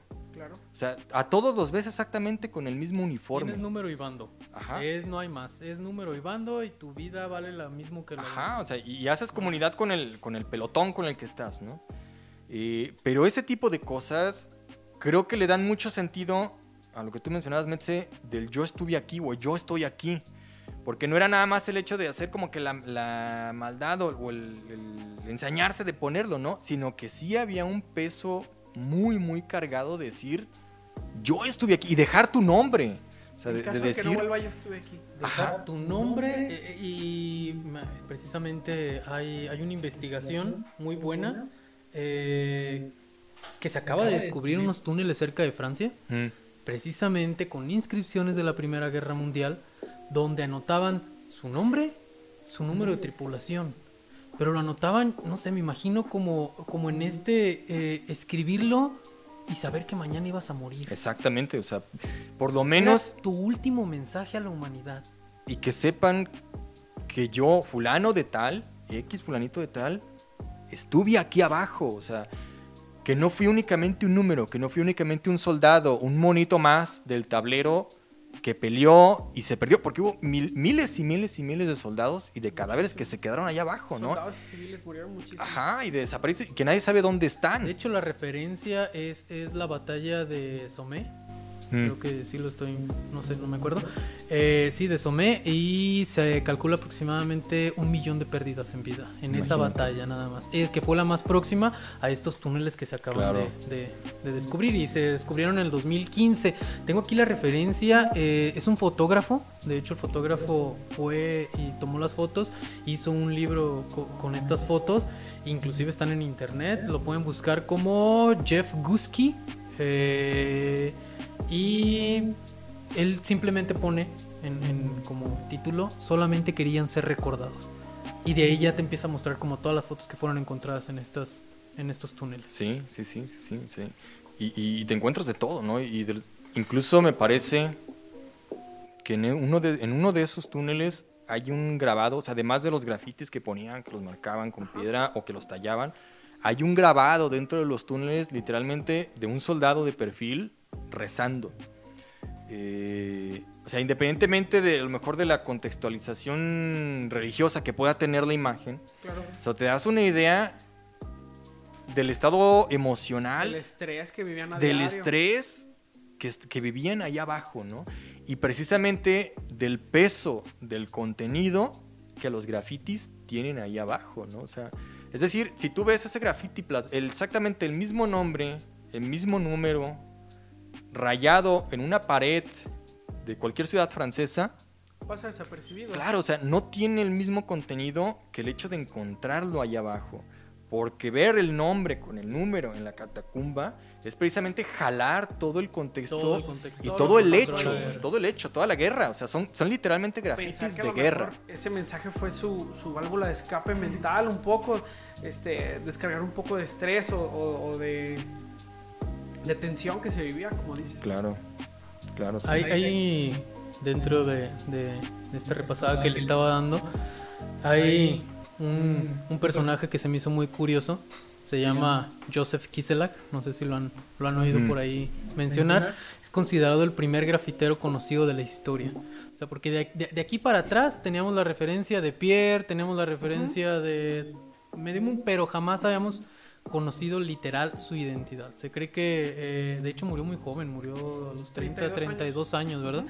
Este, eh, es de Viena, nacido en Viena, eh, muere a los 31 años y era un oficial, o sea, tenía su... Era un Godínez en aquel entonces, ¿no? Era literal un Godínez, un, oficial de la corte, pero en sus tiempos libres le daba por caminar por ahí, rayar. De hecho, también tiene la publicación de un libro y al parecer fue en una apuesta con sus amigos de decirles, yo voy a ser famoso. En una taberna, algo así. Yo voy a ser famoso y de repente me voy a poner, me voy a poner a rayar mi nombre dentro de, de, la ciudad de Viena, pero también de repente hacía como trips o viajecitos alrededor del, del imperio y iba poniendo su nombre. Tanto fue que ahorita precisamente lo estamos mencionando, porque lo recoge la historia, porque en aquel momento hubo un ¿quién es este cabrón? No. que tiene todo tasajeado. Que, que, ya nos está rayando un chingo de, de, lados. Y también hay por ahí un video de una señora que cuenta una historia eh, precisamente de él, donde el emperador Francisco II va a inaugurar un puente y de repente va a ver el puente, lo va a supervisar, el puente está nuevo, él pasa y ve el nombre. Ahí dice Gisela y dice, ah, cabrón, ya todo mundo sabe quién es este cabrón y le, ¿sabes qué? ¿Cómo está nuevo mi puente? Lo voy a inaugurar apenas, vengo a supervisarlo y ya está rayado. No sé si les recuerda lo que pasó con la línea 3 del tren eléctrico. exactamente. Bueno, en este caso el emperador, parecido, le mandó a hablar a, a, De repente llega y lo sienta, óyeme, a ver, por favor, te pido de la manera más atenta que me dejes de rayar la maldita ciudad. ¿No? Se cuenta que, que no, ¿sabes qué? Discúlpame, emperador, sí, no lo vuelvo a hacer, no vuelve a suceder, ya no va a pasar. Bueno, está bien, pues te voy a perdonar, que te vaya bien, ahí te encargo. Se va a Kiselak, de repente el emperador llega y se sienta en su escritorio, mueve sus papeles y Kiselak ya había puesto, ya había puesto su nombre en el, escritorio. del emperador Francisco II. Y era como de, güey, no, no tengo la certeza realmente de si esto es, es, es 100% cierto, verídico, pero de alguna manera es, es, una historia medio curiosa ahí porque precisamente la, es la autoridad la que te está diciendo, por favor, no lo hagas. Y en la misma cara de la autoridad es como decir, no lo voy a hacer, pero mira, aquí estoy, ¿no? Sí, sí, sí. Pues es lo que tú comentabas, ¿no? O sea, precisamente hablando de esta parte de, la transgresión. O sea, no únicamente también la parte del contenido del mensaje que puede tener el graffiti, sino también lo que representa el hecho de la transgresión como acto, independientemente de lo que se dibuje o de lo que se pinte, qué sé yo, ¿no? Y es el hecho de sobrepasar, digamos, ese límite, esa autoridad, hasta cierto punto, bueno, no sé, no sé si se puede ver así, pero como una especie de, reto o de afirmación de que independientemente de ti o aún sobre ti, yo puedo decir algo, ¿no? Yo puedo expresar y algo. Por gusto, al parecer este, esta persona lo hacía totalmente por gusto, entonces hay personas que hacemos grafiti o que hacen grafiti o han hecho grafiti totalmente por gusto, sin ningún lucro, sin esperar ni siquiera reconocimiento. O sea, lo haces porque te gusta. Entonces, cuenta la historia que esta persona literalmente se va a vagar en compañía de su perro con su botecito de pintura, su brocha y a poner su nombre en todo el país. Entonces, pues algo tenía que dejar, ¿no? Y por eso estamos hablando de Y, y es tan conocido que aún hoy se, bueno, es tan importante que aún se recoge hoy también investigaciones respecto a él, dónde estuvo. Existen todavía este Eh, de- descripciones de él todavía. ¿En Viena, en Viena sí hace la referencia esta señora como de, bueno, si algún día vas a- vienes a Viena, vete a esta zona, a esta lámpara, porque ahí está su nombre todavía, ¿no? Y Hay, hay, por ahí si quieren, chequenlo por internet, eh, es www.kiselak, K-Y-S-L-A-K.at. Eh, ahí es una investigación que está recogiendo todavía como haciendo el mapeo de dónde, de dónde Por estuvo, dónde por pasó dónde este estuvo. compa, ¿no? Tan así que inclusive, no sé si cuenta, este era muy aficionado a, a escalar montañas, andar en el campo. Este, su nombre fue encontrado incluso en la cima del monte Chimborazo en Ecuador. Varios años ya después de que había muerto. O sea, gente que llega, es como de repente llegas arriba de la primavera y te encuentras con, digo, de la primavera. Del, del de nevado o algo así. Ajá. y de repente te encuentras que ya estuvo ahí Banksy y dices, ay cabrón, ¿en qué momento, no? Sí, sí, sí. Fíjate, ahí creo yo que podemos retomar, digamos, esa parte de la autoafirmación hasta cierto punto a través del, del graffiti, ¿no? Eh, mm, a lo mejor pudo haber empezado como una apuesta. Eh, así como que, ah, pues tienes, no sé, y creo que había- se manejaba cada- también con tiempo, ¿no? No me acuerdo si le dieron tiempo. Pero bueno, tienes tanto tiempo para poner tantos Sí, grafitis y hacerte, años, eh, hacerte famoso, qué sé yo, ¿no? Y pudo haber empezado a lo mejor con una apuesta, pero ya cuando ves, por ejemplo, ciertos hechos en los que incluso su nombre eh, como personaje empieza ya a adquirir cierta relevancia, cierto peso. Me parece que, por ejemplo, con la, con la anécdota esta del puente, no me acuerdo si le habían pedido a él, literal, que se aguantara cierto tiempo antes de rayarlos. De O sea- plano, no, no podemos con él, hay que negociar. O sea, literal, dame chance de que lo inauguro, de que venga fulanito, que lo vea acá bonito, ya después ya lo rayas, ¿no? O sea, ya había un punto en el que el, el- el nombre y lo que pasó a convertirse después también en un personaje empezó a adquirir ya cierto, cierto peso, ¿no? Y de alguna manera, no sé si Kiselak lo, había, lo hubiese tomado así, pero el hecho de ver cierto peso es, bueno, ahora tomo el reto, me, me gusta el montañismo, voy y pongo mi nombre, ¿no? Y es también el hecho de decir, yo llegué hasta acá y de dejar una marca, de, de- de alguna manera autoafirmar eh, tu identidad, o en este caso el personaje en el que se convirtió Kiselak, eh, y dejar constancia de, ¿no? Un registro de... Que creo que sigue sucediendo, no sé. Pues sí, yo creo que sí sigue sucediendo. Este, tú vas a los pueblos y en, en- en- en los cerros y digo, a lo mejor está este Julio Corazón María y así, pero pues eh, en, en- en principio es lo mismo, ¿no? Sí, y, mira cómo tenemos este concepto ahorita que lo mencioné, eh, el Nevado de Colima, la primera vez que, me- que nos tocó, bueno, en este caso Fer, Fer nos acompañó y la primera vez que llegamos, eh, había, yo veía en videos que de repente la gente llegaba hasta arriba y hay un librito, ¿no? Donde llega la gente y se anota, ¿no? Juan Pérez, tal fecha, recorrí por este lado o este fue mi camino. Y, y ese libro se guarda también en, en un pequeño baúl que está en, en la torre, hasta mero arriba. Yo lo imaginaba y decía, wow, no, qué chido llegar y anotar tu nombre. Al momento de que llego, mi conceptualización del libro era que el libro era respetado. Y que el libro nada más tenía los nombres y se acabó. No, qué chingada. No, hombre, qué diablos. O sea, yo, yo llego bien, bien, bien contento de querer anotar mi nombre y, y- y, güey, ya está todo rayado.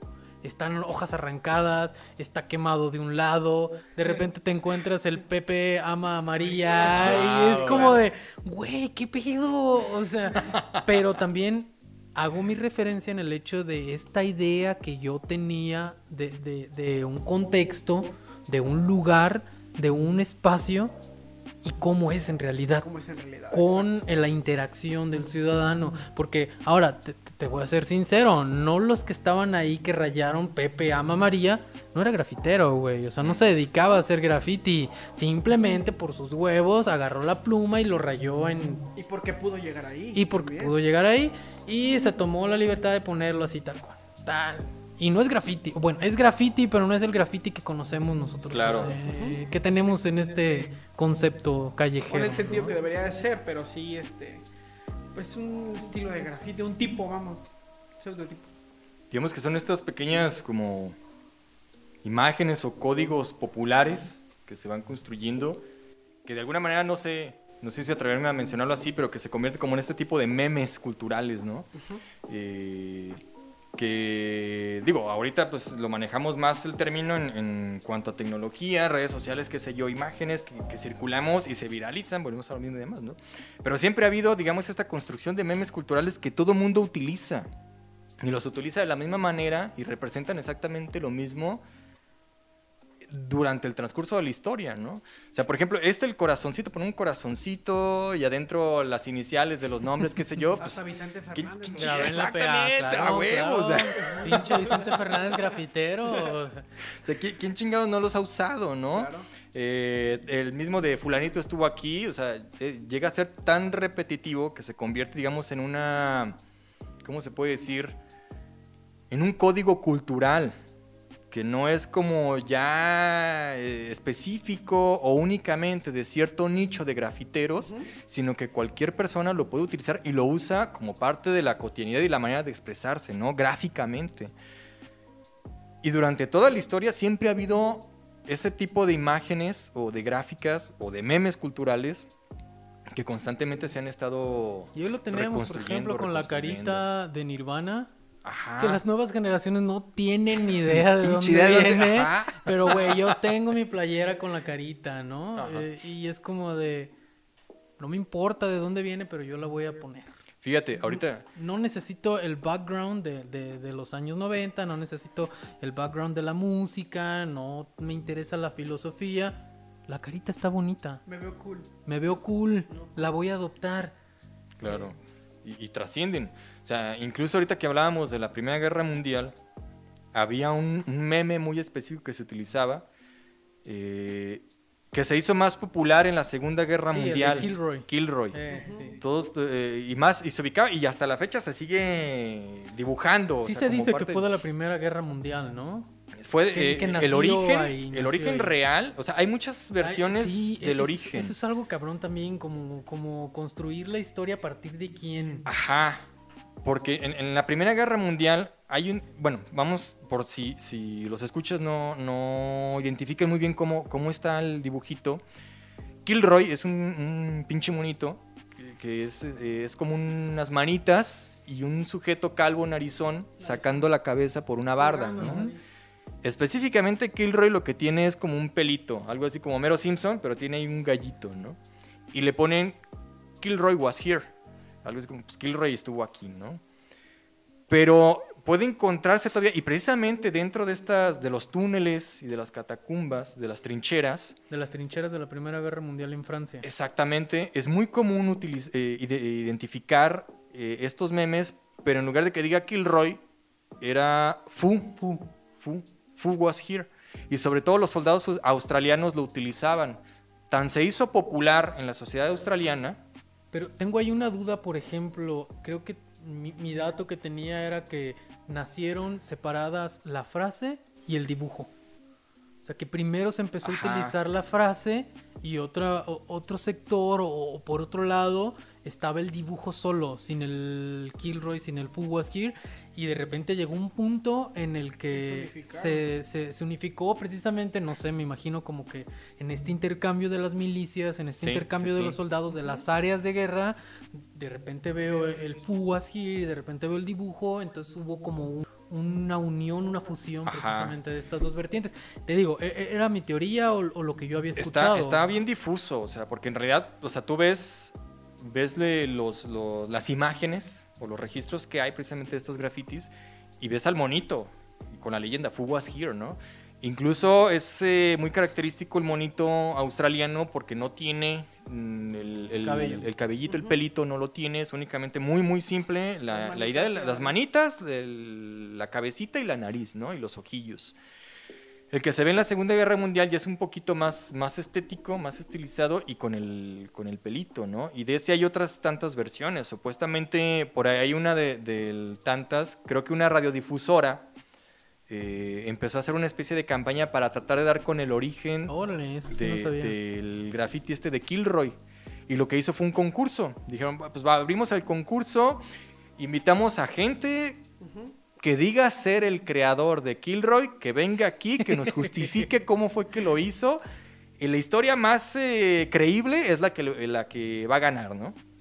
Pues chinguero de gente que llegó y... y... luego determinados por ellos, por locutores o, o le preguntaron a alguien que viniera a avalar, no sé, le habló a un historiador o le habló No, no, no, o sea, a, a- Ellos. ellos, el- Ellos la, la estación ellos de iban a radio. ser los jueces. Ajá, Ah. hicieron, eh, hicieron el concurso y ellos iban a ver pues, creíble, cuál, cuál sonaba más creíble, ¿no? Porque nadie sabía de dónde diablo salió Kilroy, ¿no?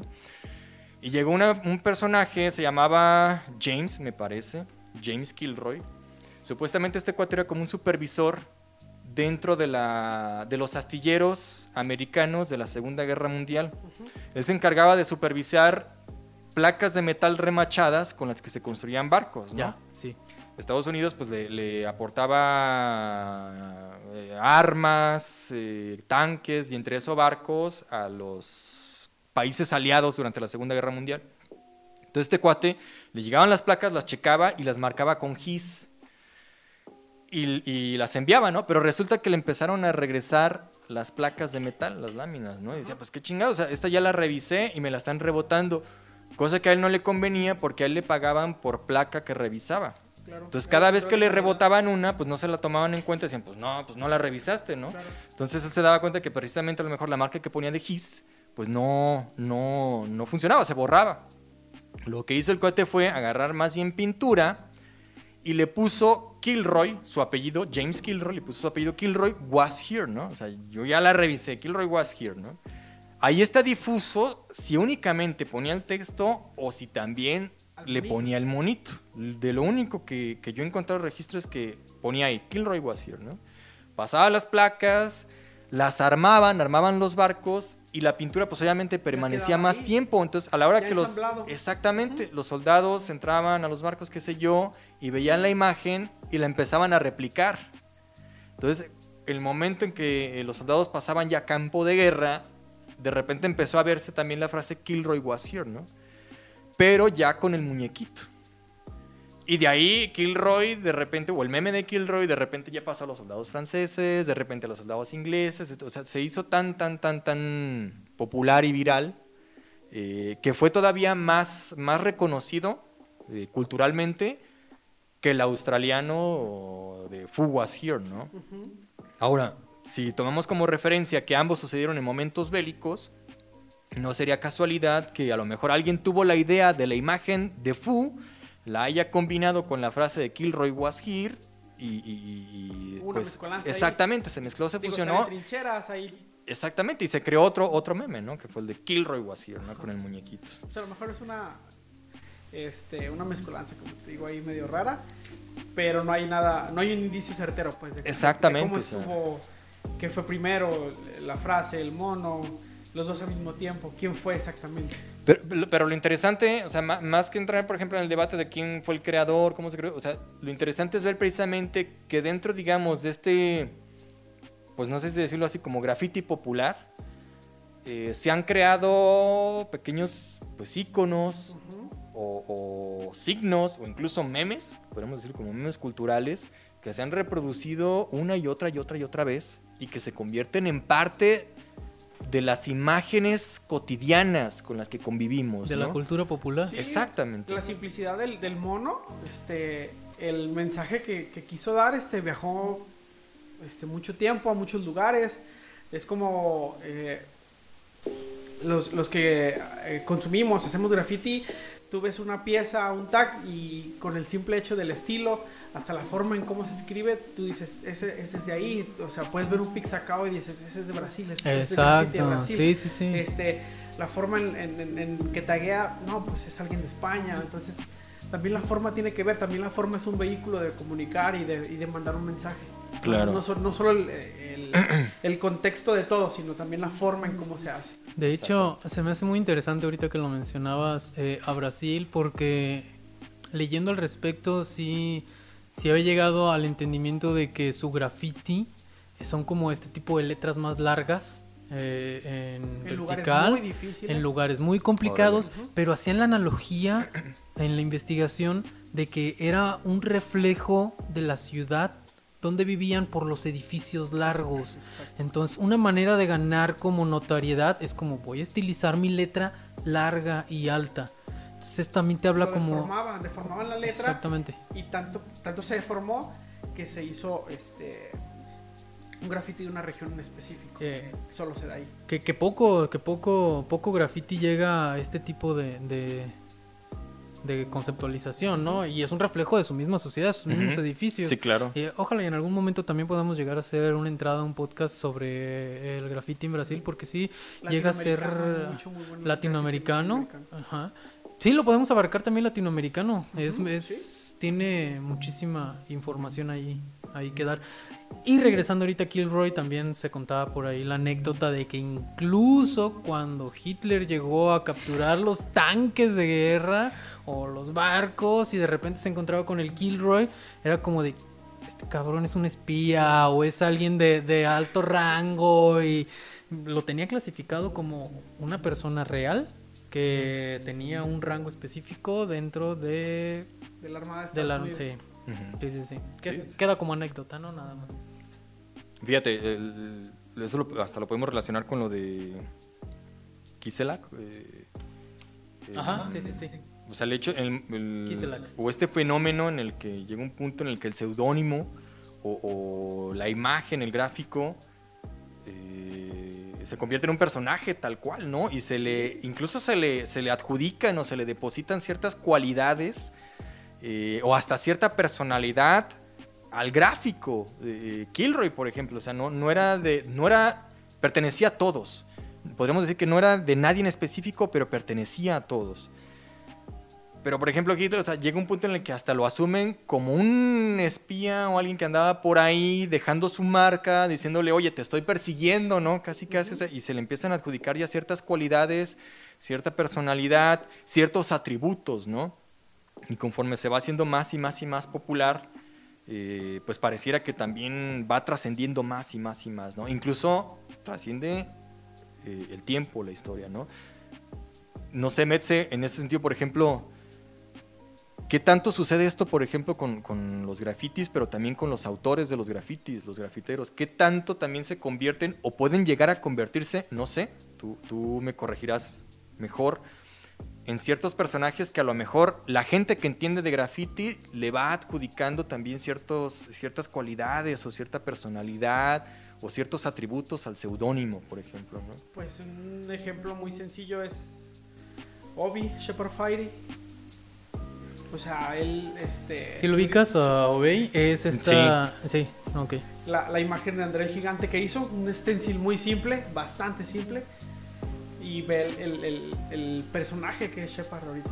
Este, tanto el diseño gráfico, inspirado por el, eh, por, el, por el cartel chino de guerra, Mm, entonces este, el producto que tú haces te rebasa ya como persona.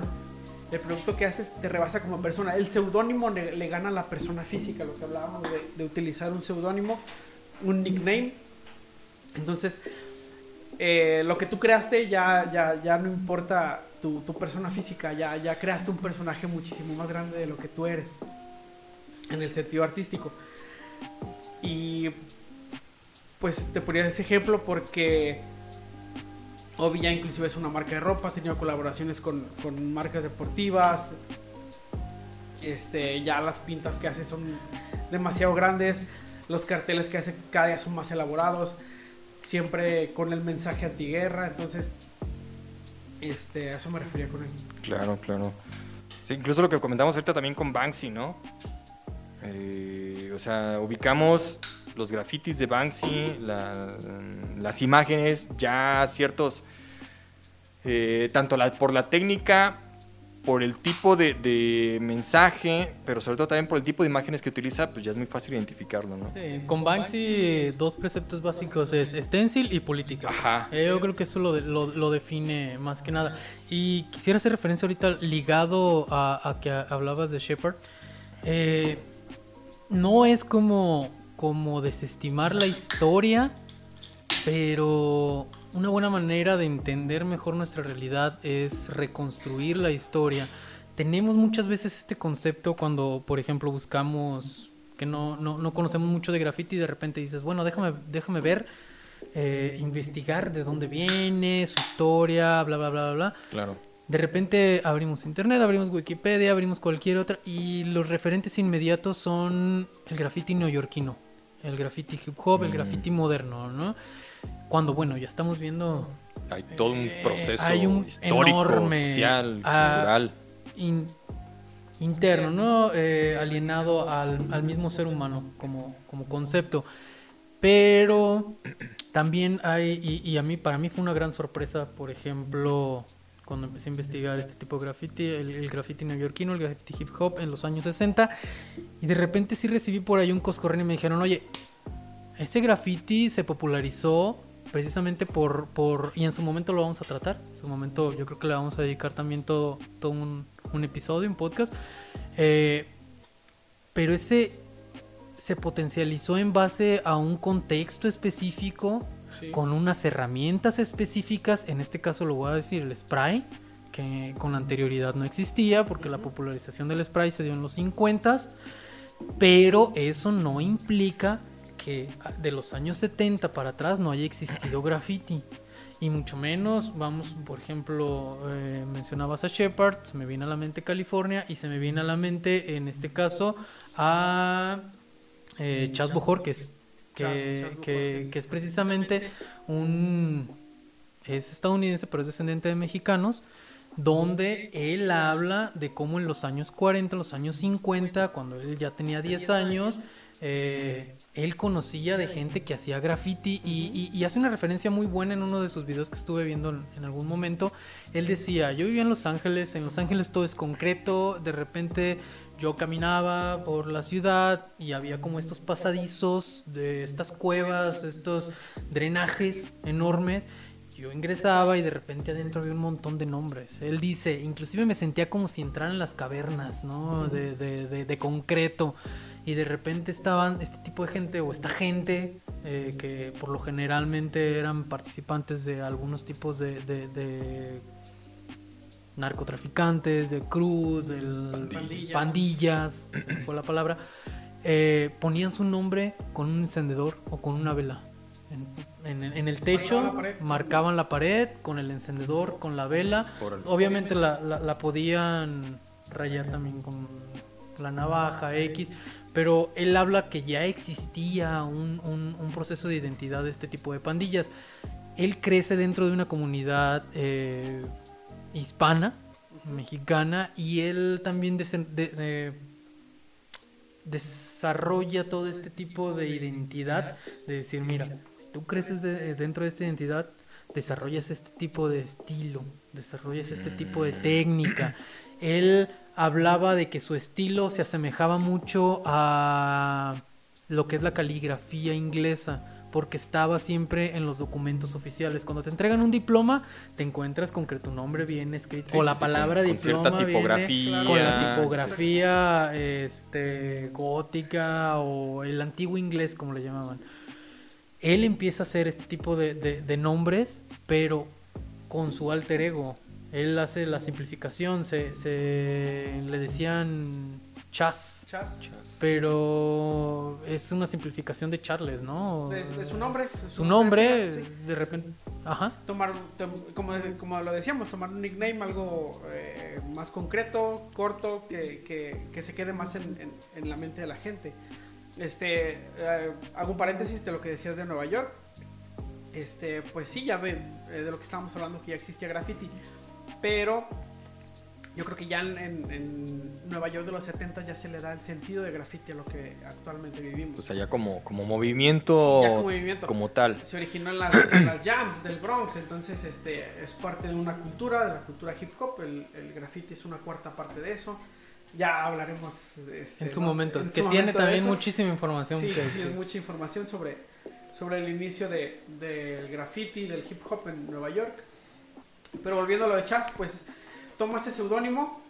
Eh, Chas, este, es, Chas es producto de, de un mucho que, sucedió este, desde, la, desde la migración de mexicanos a Estados Unidos, los mexicanos que ya vivían allá cuando hubo la separación de los estados. Entonces, Este, hay muchas corrientes visuales en ese tiempo. Eh, existe el movimiento de los sud-sud, que también este, marca o hace diferencia o etiqueta a los mexicanos que viven en Estados Unidos. Aquí se le conoce como pachucos o, Mm, o, eh, o va de la mano el pachuco y el sud-sud, porque también el sud-sud tiene un, este, un antecedente de, de yaceros en, Estados, en, en Nueva York exactamente. Pero utilizaban estos, estos pantalones de Los- tiro alto, sí, claro, claro. sombrero de ala, tirantes. Entonces, era eh, la forma de expresarse de, de- de los mexicanos contra la, el mundo perfecto de los estadounidenses en Claro. California, ¿no? Estaba las, las luchas sociales este, de los afroamericanos que eh, no debían de ir a ciertas escuelas, utilizar ciertos transportes, ciertos, ciertos asientos inclusive. Este, también los mexicanos estaban empujando ahí por un poco de, de, de espacios para educación, para trabajo eh, bien remunerado, que estuviera bajo la ley, protegidos por la ley. Entonces, todo, es, todo ese tipo de, mezcolanzas sociales, este, pues va creando también lenguaje visual. Eh, lo adopta junto con la caligrafía japonesa. Él estudió caligrafía japonesa también. De hecho, estudió en Guadalajara. cerámica. Sí, de hecho, estuvo aquí. Estuvo Eso, se me hizo también impresionante como una referencia tan grande. Güey, estuvo aquí, ¿no? Estuvo estudiando aquí. Y algo que me encantaba de, de- de su caligrafía, ahorita que mencionaste esto de la caligrafía japonesa, él mencionaba eh, dentro de su discurso que él salía de repente y, y- y intempestivamente con esta juventud y rayaba, ¿no? Y literal, él decía, agarraba mi pintura y traía ya sea pintura vinílica o chapopote. Órale. Y con la brocha él salía y empezaba a rayar. Pero dice que un parteaguas fue la caligrafía japonesa de un maestro que tuvo, donde le enseñó como un tipo de meditación al momento de estar este, desarrollando su técnica. Entonces cuando ahora lo ves en los videos, o si quieren pueden checarlo también en YouTube, hay mucha información sobre él. Hay mucha, pero no tanta como la hay de- del, del graffiti neoyorquino. Eh, es a un punto que me gustaría también que la historia le diera como su... Su debido reconocimiento, su- sí. Su reconocimiento, pero él, él, él te platica cómo tú lo puedes ver, cómo hace este tipo de, de caligrafía, que lo conocen como la caligrafía chola o el graffiti cholo, estas letras cholas, pero con un estilo tan, tan Fino. tan fino, tan, Tan delicado. delicado, Sí, pues es Con el- un trazo específico. un Claro, trazo o sea, muy bonito. Que, Sí, Es- tienen un movimiento sus letras y te digo, a lo mejor no fue este el primero en, en hacer caligrafía, ya venían este, otras personas, pero él lo que desarrolló fue un estilo propio que en el graffiti o en cualquier corriente artística es de las cosas más importantes. Tienes que deconstruir mucho para construir más y crear tu estilo propio. Entonces ya se basa en, eh, como decimos, letras cholas que se desarrollaron en esa corriente a partir de las pandillas de, de- de chicanos en el este de Los Ángeles. Eh, te estoy hablando de 60, 50. Entonces desarrollan eh, letras de bloque, marcar sus territorios, Maravilla, White Fence, Claro. Lomita, la, eh, Hazard, la primera, ese tipo de, de- de barrios que sí existieron, que marcaron sus territorios. Y Chas se empapa de todo eso. Se empapa de todo eso, empieza a hacer su caligrafía, empieza a rayar, como dices, en bodegones, en espacios, con chapopote, con aerosol, con brocha. Desarrolla su personaje, este, esa calavera que tiene como... ah, sí, claro, claro. eh, Este señor Suerte se llama Ajá. Mr. Que fue eh, adoptada por en tatuaje, ¿no? Que fue Ajá. adoptada por los por la eh, los integrantes de este tipo de pandillas que de repente eh, se empieza a reproducir dentro de las La ven, la ven, la ven en, en- en las paredes y dicen, ¿quién hizo eso? Yo quiero ese tatuaje. ese Entonces, tatuaje y de repente adoptan el si yo tengo ese tatuaje nada me va a pasar. Exactamente. Esta banda luego, eh, bueno, invariablemente termina en la cárcel. En la cárcel empiezan también con este tipo de comunidades de proceso de identificación. Oye, quiero ese tatuaje, ¿no? Digamos que era como el- la Santa Muerte, lo que es Ándale, ahorita. El San Juditas Tadeo. Ajá, Ándale, la- Sam. la- el- pues, Y- o la Virgen de Guadalupe, ¿no? Ándale, o sea, que, que, eh, los cholos de aquí, por ejemplo, Era- de era- barrio, se tatúan una Virgen de Guadalupe. Eh, y creo que, no sé si en la espalda es la Virgen de Guadalupe y adelante el Sagrado Corazón, ¿no? Y va con esa precisamente esa, eh, ahí sí ya no, no, no, me la sé, pero sí se entiende como la iconología que... y, la, intención precisamente, ¿no? de que pues la Virgen me protege eh, por la espalda y adelante Aparte es una representación de que eres mexicano. Normalmente se lo ponían los, los, cholos del este de Los Ángeles para representar que tú eras mexicano.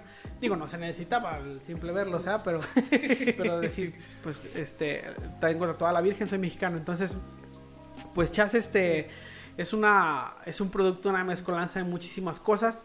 Crea su estilo propio y tanto que sigue siendo escuela hasta el día de hoy.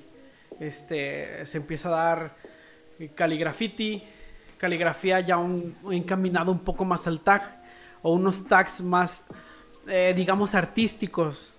O sea, ya llevan un, un, tipo de movimiento a la letra, un tipo de trazo que parecía pudiese asemejarse a, una caligrafía, graffiti. Entonces, pues Chas también es, es, responsable de todo ese tipo de movimiento. O sea, va, adquiriendo, digamos, ya ciertos elementos técnicos, pero también estéticos. Claro, claro, sí, sí, sí. Ya va siendo más, más agradable la vista. Hablamos de que no todas las personas pueden digerir o pueden entender el graffiti. Ya eh, no quiero decir que se suavice, pero se hace más, más agradable a la vista. Entonces, Chas es parte de eso, viene con una carretonada impresionante de artistas de Los Ángeles, hay muchísimos. Y no es, no es cualquier cosa también el hecho de mencionar que estudió también las artes visuales. Claro. Eh, él mencionaba, yo de día eh, dibujaba pues, estos patrones canónicos de la mujer desnuda, ¿no? Y en la noche me iba a grafitear. Sí, a mí me costaba muchísimo trabajo juntar estos dos, dos aspectos del arte y el graffiti, el ilegal, que generalmente pues no se sabía quién lo hacía, dice, me tomé 10 años en poder juntarlos y entender que dentro del graffiti también existe una estética con el proceso de identificación y que vale. A mí me encanta ver de repente sus entrevistas que le hacen porque más allá de que te explica como esta historia que, que, él tuvo o te da la apertura a un contexto de desarrollo del graffiti, mm oírlo hablar con esta energía, con este orgullo, con este de yo soy, yo represento y estas letras representan a mi comunidad y la manera en que yo represento mejor a mi comunidad o a, mi gente es haciendo mi arte lo mejor que pueda. Cuando yo de repente, ¿por qué? Porque en el tag, en, en esta letra, en este graffiti, no solamente va mi nombre, va el nombre de mi comunidad, va el nombre de mi gente y por eso me llena de orgullo llegar y hacerlo, ¿no? estamos hablando que es un señor de 40, 50, no, yo creo que ya en los 60 años, ¿no? No, ya más. ¿Sí? Y ha estado en las mejores galerías del mundo, este, libros, ha participado en muchísimas películas. Con Sony ha, diseñado cosas para Star Wars. Entonces es un señor muy consolidado. Y como dice él, este, en, la, en la calle yo hago mis letras, hago mi graffiti. En el, en el museo las muestro para que se vendan. Para crecer. Entonces es esa visión no solo de... Porque muchas personas a lo mejor creen que el graffiti solo este rayonear y vandalizar, pero si lo, si lo encaminas en algo propositivo, pues te da alimento y te da motivos para crecer y, a la par pues crece tu estilo junto contigo, ¿no? Que incluso ahí toca, digamos, esta pues todavía polémica, quizá, entre, digamos, esa línea así como que muy, no sé si difusa, entre en qué momento el graffiti se convierte en algo artístico, ¿no? Es decir, en qué momento sale de la calle, deja el barrio, no es únicamente mero vandalismo, no es únicamente, digamos, un identificador de pandillas, qué sé yo, sino en qué momento se convierte también en un elemento estético, artístico, algo así como si trascendiera de la pinta o del rayoneo a mural, al punto que el mismo graffiti de estar en la calle pasa a las galerías. Claro. Y es como eh, hablamos tú y yo, Frank, eh, hablamos los tres aquí antes de, comenzar. O sea, no, no solo te quedas en, pones un, un seudónimo y te quedas toda tu vida con eso, ¿no? Evolucionas. Tienes un tag, haces bombas, haces drops, eh, haces piezas. Este, eso te lleva a aprender a dibujar, a anatomías, a caricaturizar. Te va exigiendo el mismo, el mismo desarrollo. Y también en esta interacción, porque de repente yo me acuerdo mucho con el póker eh, crecimos juntos en, este mundo del graffiti y de repente era como de... veías su, placa, su firma y decías, güey, no mames, le estilizó mejor, ¿no? Claro. Entonces Claro. yo también me voy a esforzar por, por llegar a ese punto y de, y de repente veíamos, güey, esta letra te quedó muy bien, esta letra la mejoraste. es- Entonces ves un desarrollo evolutivo dentro de su misma estética del graffiti. Yo no, bueno, no sé si el graffiti sea arte, yo creo que son dos cosas distintas, pero sí creo que evoluciona, se hace estético, se hace consumible, se hace un producto también, es válido, es válido vivir del graffiti, hay gente que lo hace, ¿por qué no? Entonces, y es un resultado de muchos años de práctica, de, de- de crear un estilo, pero sí este, hay que quitar muchos tabúes, eh, muchas cosas, Sí, eh, sí, vendas sí. de los ojos de, de que no, no simplemente, o no, no, no siempre va a ser drogadicción, pandillas, que también lo es, porque son las bases, son los inicios. Pero es un contexto, ¿no? Exacto, es un concepto el muy contexto amplio. de la ciudad, el contexto de, la es. civilización que va implícito dentro de una marginación social. Exactamente. ¿eh? Así es. El hecho de que esté implícito ahí no quiere decir que pertenezca o que esté obligatoriamente alienado a, a- si haces graffiti, entonces fumas marihuana y entonces delincuente, te dedicas ¿no? a, a- a delinquir.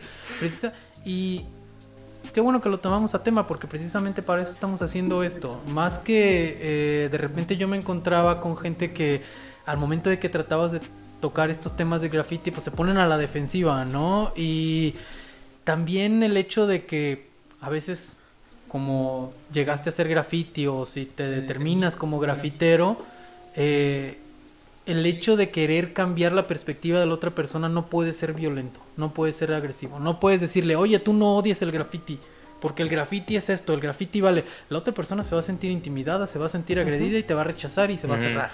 Claro. Entonces, la tirada también con este tipo de, de- de- de labor que estamos haciendo aquí, o que lo hacemos con mucho gusto, es brindar como perspectivas, es brindar posturas. Mira, ¿sabes qué? Nosotros consideramos que tiene valor, o que ejerce valor, o que tiene su importancia por esto, por esto, por esto. No es, no es de ayer, no es de antier, hay una historia, hay un background que se tiene que tomar en cuenta para desarrollar todo este tipo de... Exactamente. Y sobre todo eso, o sea, tomar en cuenta siempre los, los contextos, ¿no? Eh, y de alguna manera, tanto en lo general como, digamos, hablando del desarrollo histórico del graffiti, pero también del graffiti del- de cada lugar en específico.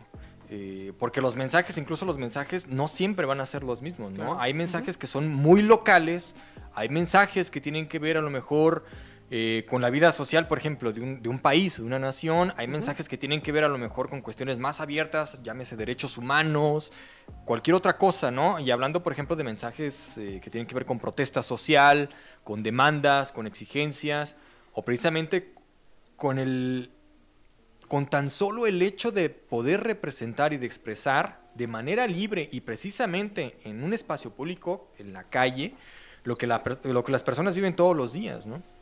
Dijiste la palabra clave, ¿eh? Expresar. Sí, sí, sí. A lo mejor este, hay un, eh, pongo en situación, a lo mejor hay un niño de 12, 13 años, le gusta dibujar y, y se siente cómodo pintando con aerosol.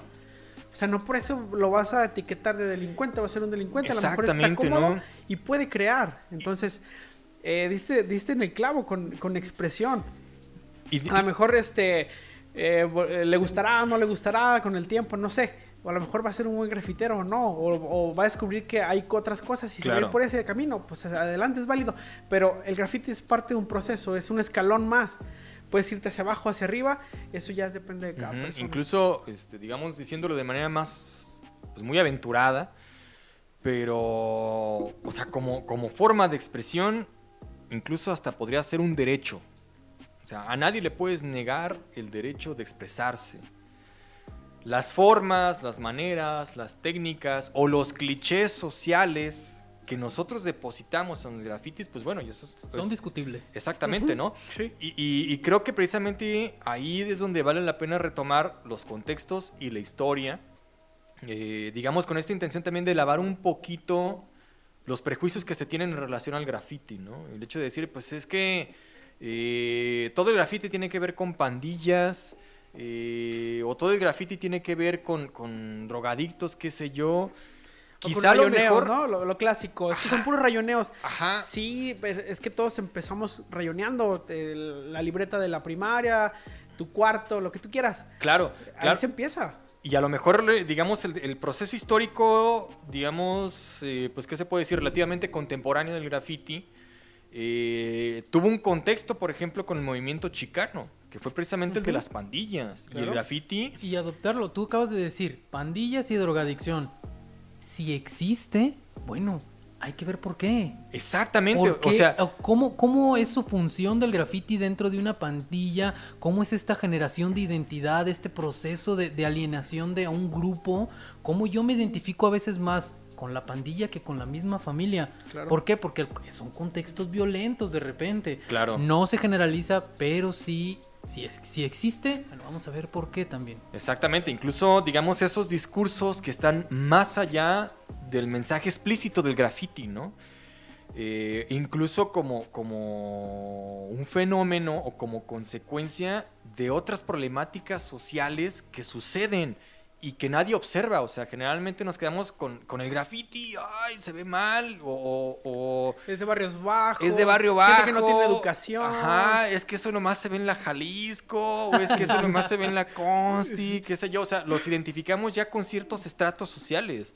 Incluso llegamos a discriminar Eh, sí. a través de, de las imágenes urbanas. Claro. Tal cual. no, tal y hay grafiteros este, pudientes. Yo conozco grafiteros de dinero, grafiteros que trabajan en el gobierno.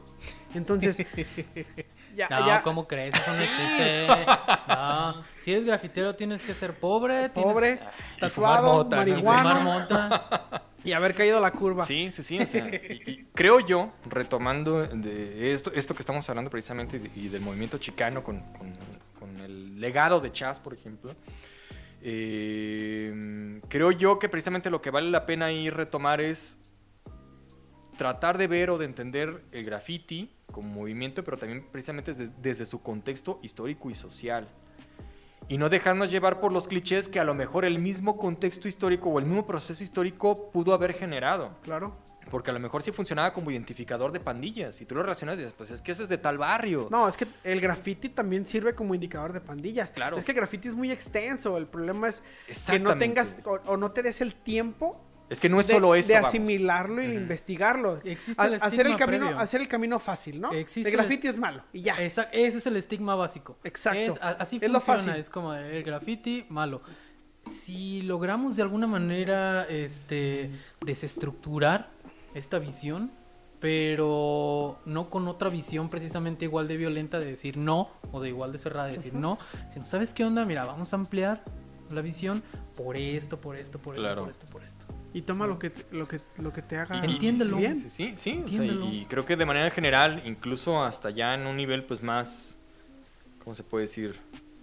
Más puntual, o sea, nos ayudaría a entender muchos fenómenos y muchos procesos sociales que usualmente desprestigiamos Ujú. por el simple hecho, digamos, de los patrones o valores estéticos desde los cuales juzgamos el graffiti, ¿no? Güey, a los 4 o 5 años que el niño, tú que tienes hijos, eh, a los 4 o 5 años de repente el niño está experimentando con los colores, con las crayolas, se para y empieza a rayar las paredes, Claro. no tiene estos conceptos de límites, pero si tú te metes a, a internet, eh, o te, si te, te metes a YouTube, me escuché bien boomer, si tú te metes al internet, eh, este, de repente te encuentras un montón de, de consejos de, que, que- que vienen de los mismos padres o de las mismas instituciones de cómo evitar que su hijo raye las paredes. Espérate, güey. Le estás atando las manos, mentalmente lo estás atando. ¿eh? Sí, sí, sí, o sea, O sea, es- es- eh, estás tú habías no- dicho expresión, es, algo innato, el, el Incluso, querer sí, o dibujar, sea, hacer estás, algo. estás literalmente bloqueando Claro. el desarrollo creativo, incluso exacto. motriz, y somos estrictos, motriz y psicológico sí, sí, del niño.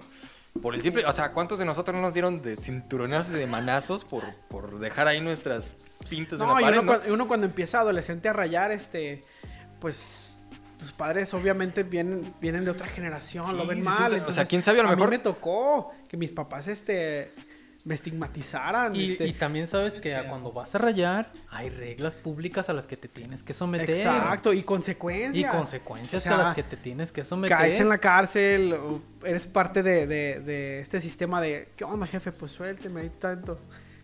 O sea, yo, Porque lo- yo hay lo he vivido, entonces Sí, claro, es parte claro. del show, es parte de, de- de- de vivir en esto, es parte de salir en la noche a, a pintar, de saber si vas a caer, si no vas a caer, de, de que te golpean los policías, porque también es, eso es. O- deja- bueno, los policías tienes un lado, tienes el estigma también de los vecinos. Me ha tocado a veces eh, oír historias donde pues son balazos, cabrón. O sea, los Sí. mismos vecinos se han encontrado a gente rayando y es balazos.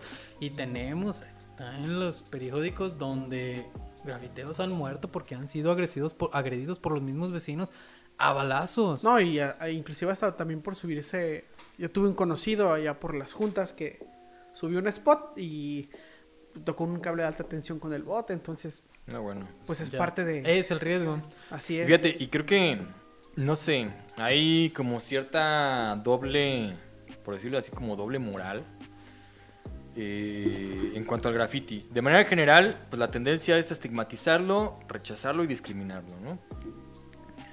Pero, por ejemplo, cuando vemos un mural, y es más, hasta puede ser, puede ser que un grafitero haya puesto a lo mejor un tag, una pinta, unas letras, y ese mismo grafitero puso un mural más estético, eh, a lo mejor con más colores, Con más algo contenido. con más contenido, más eh, figurativo, qué sé yo, y lo ves y dices, órale, no manches, y hasta la gente lo etiqueta de arte, ¿no? E instantáneamente dices, órale, qué chingón, es que eso sí, eso sí es arte y la madre, ¿no?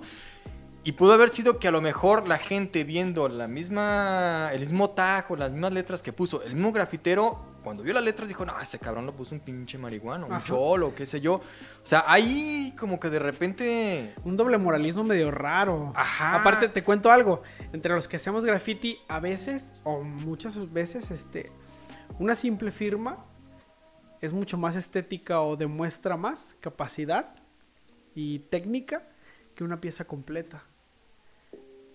Tú, ¿Por qué? lo puedes, lo puedes ver, por ejemplo, ahora que grafitearon hermosamente ahí el Palacio de Gobierno.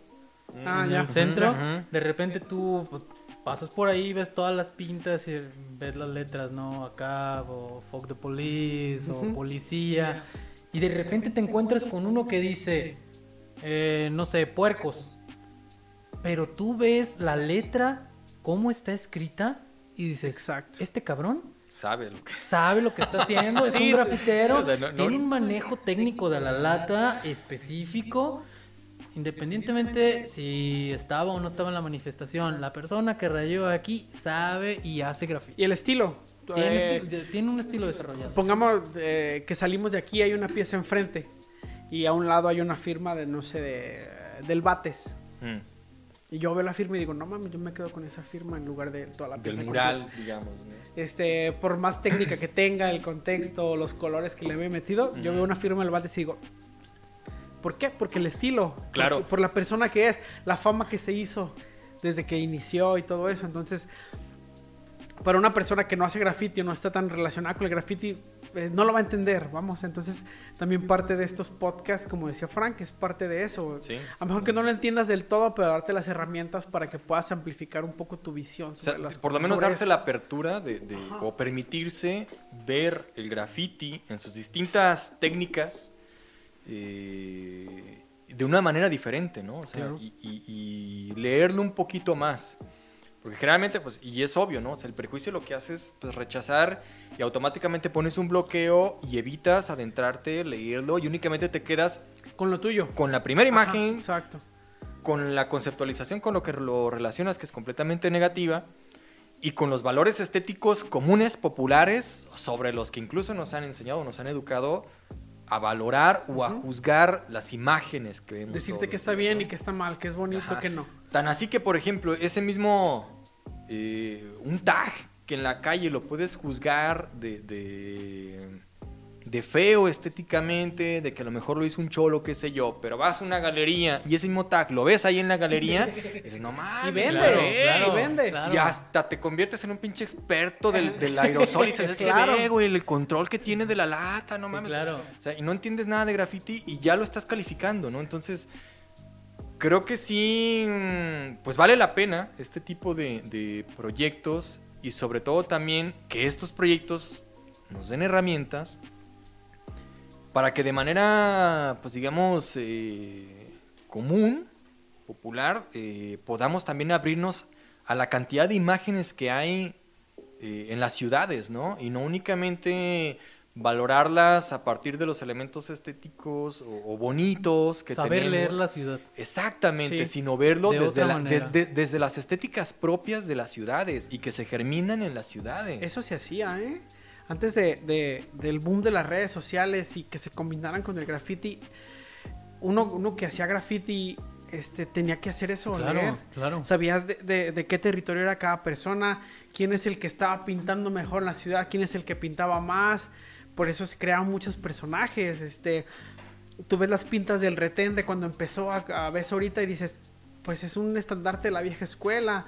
Eh, ubicas a Hesh, a Pluk de Zapopan, a, a Dana 2K que tenía toda la ciudad inundada, a Loran cuando rayó la catedral. Entonces, todo ese tipo de, de cosas la vas enriqueciendo cuando ves tu ciudad, cuando ves quién pintó, cómo pinta qué estilos, inclusive qué estilo está copiando, porque pues es muy normal, antes no, antes no era de meternos a internet, meternos a YouTube y ver graffiti, no, nosotros lo comercializábamos con revistas, íbamos a San Juan de Dios y comprábamos revistas, Phantom. Y, te dabas cuenta de Ajá. qué se hacía no nada más en tu ciudad, qué se hacía en el DF, qué se hacía en claro. Tijuana, porque Exacto. esas ciudades también tienen sus propias pulsiones, Ujú. tienen sus propios ritmos, sus propias dinámicas, y obviamente no va a ser el mismo el graffiti, por ejemplo, del DF al que se esté desarrollando en Tijuana. El de. Monterrey era muy distinto antes. an- En los 90 Monterrey es un graffiti medio rarillo, pero este siempre sí, siempre siempre, siempre ha estado en estandarte ¿Qué Monterrey. tienes contra Monterrey? No, nada, nada, nada. Al contrario, tiene- tiene Saludos muy- a Monterrey. Tiene muy buenos escritores, el Homie, Sí, el sí, sí. Cero, toda esa banda. Querétaro Sí, sí, sí. también es otro. Pues eh, simplemente, ¿no? Lo que mencionamos ahorita de los grafitis de Brasil. sí. O sea, la Va- misma, va- la va- misma estructura de la ciudad, los contextos de la ciudad, lo que viven las personas en las ciudades, también va determinando las estéticas, ¿no? De, de Exacto. estos grafitis. Como los, eh, lo que hace los gemeos, o sea, eso no lo ves en otra parte de- del mundo. Y es una evolución. Es, los, los gemeos se me hace una evolución perfecta o una muestra exacta de cómo empieza alguien dentro del graffiti Exacto. y cómo alguien puede ser, puede llegar a ser dentro del mundo del graffiti, pero ya permeando otras áreas, el arte, el comercio, no sé. Sí, no, es un tema para, para muchísimo. Sí. Para Países que representan este muy bien la cultura hip hop, Brasil, este, Francia, Chile. O sea, ya eso desencadena también sobre el graffiti. Ya para terminar, muchachos, porque ya, ya llevamos dos horas, nos quedamos hasta la Segunda Guerra Mundial, decidimos como darle aquí como una, una pausa eh, para no saturarlos tampoco de información.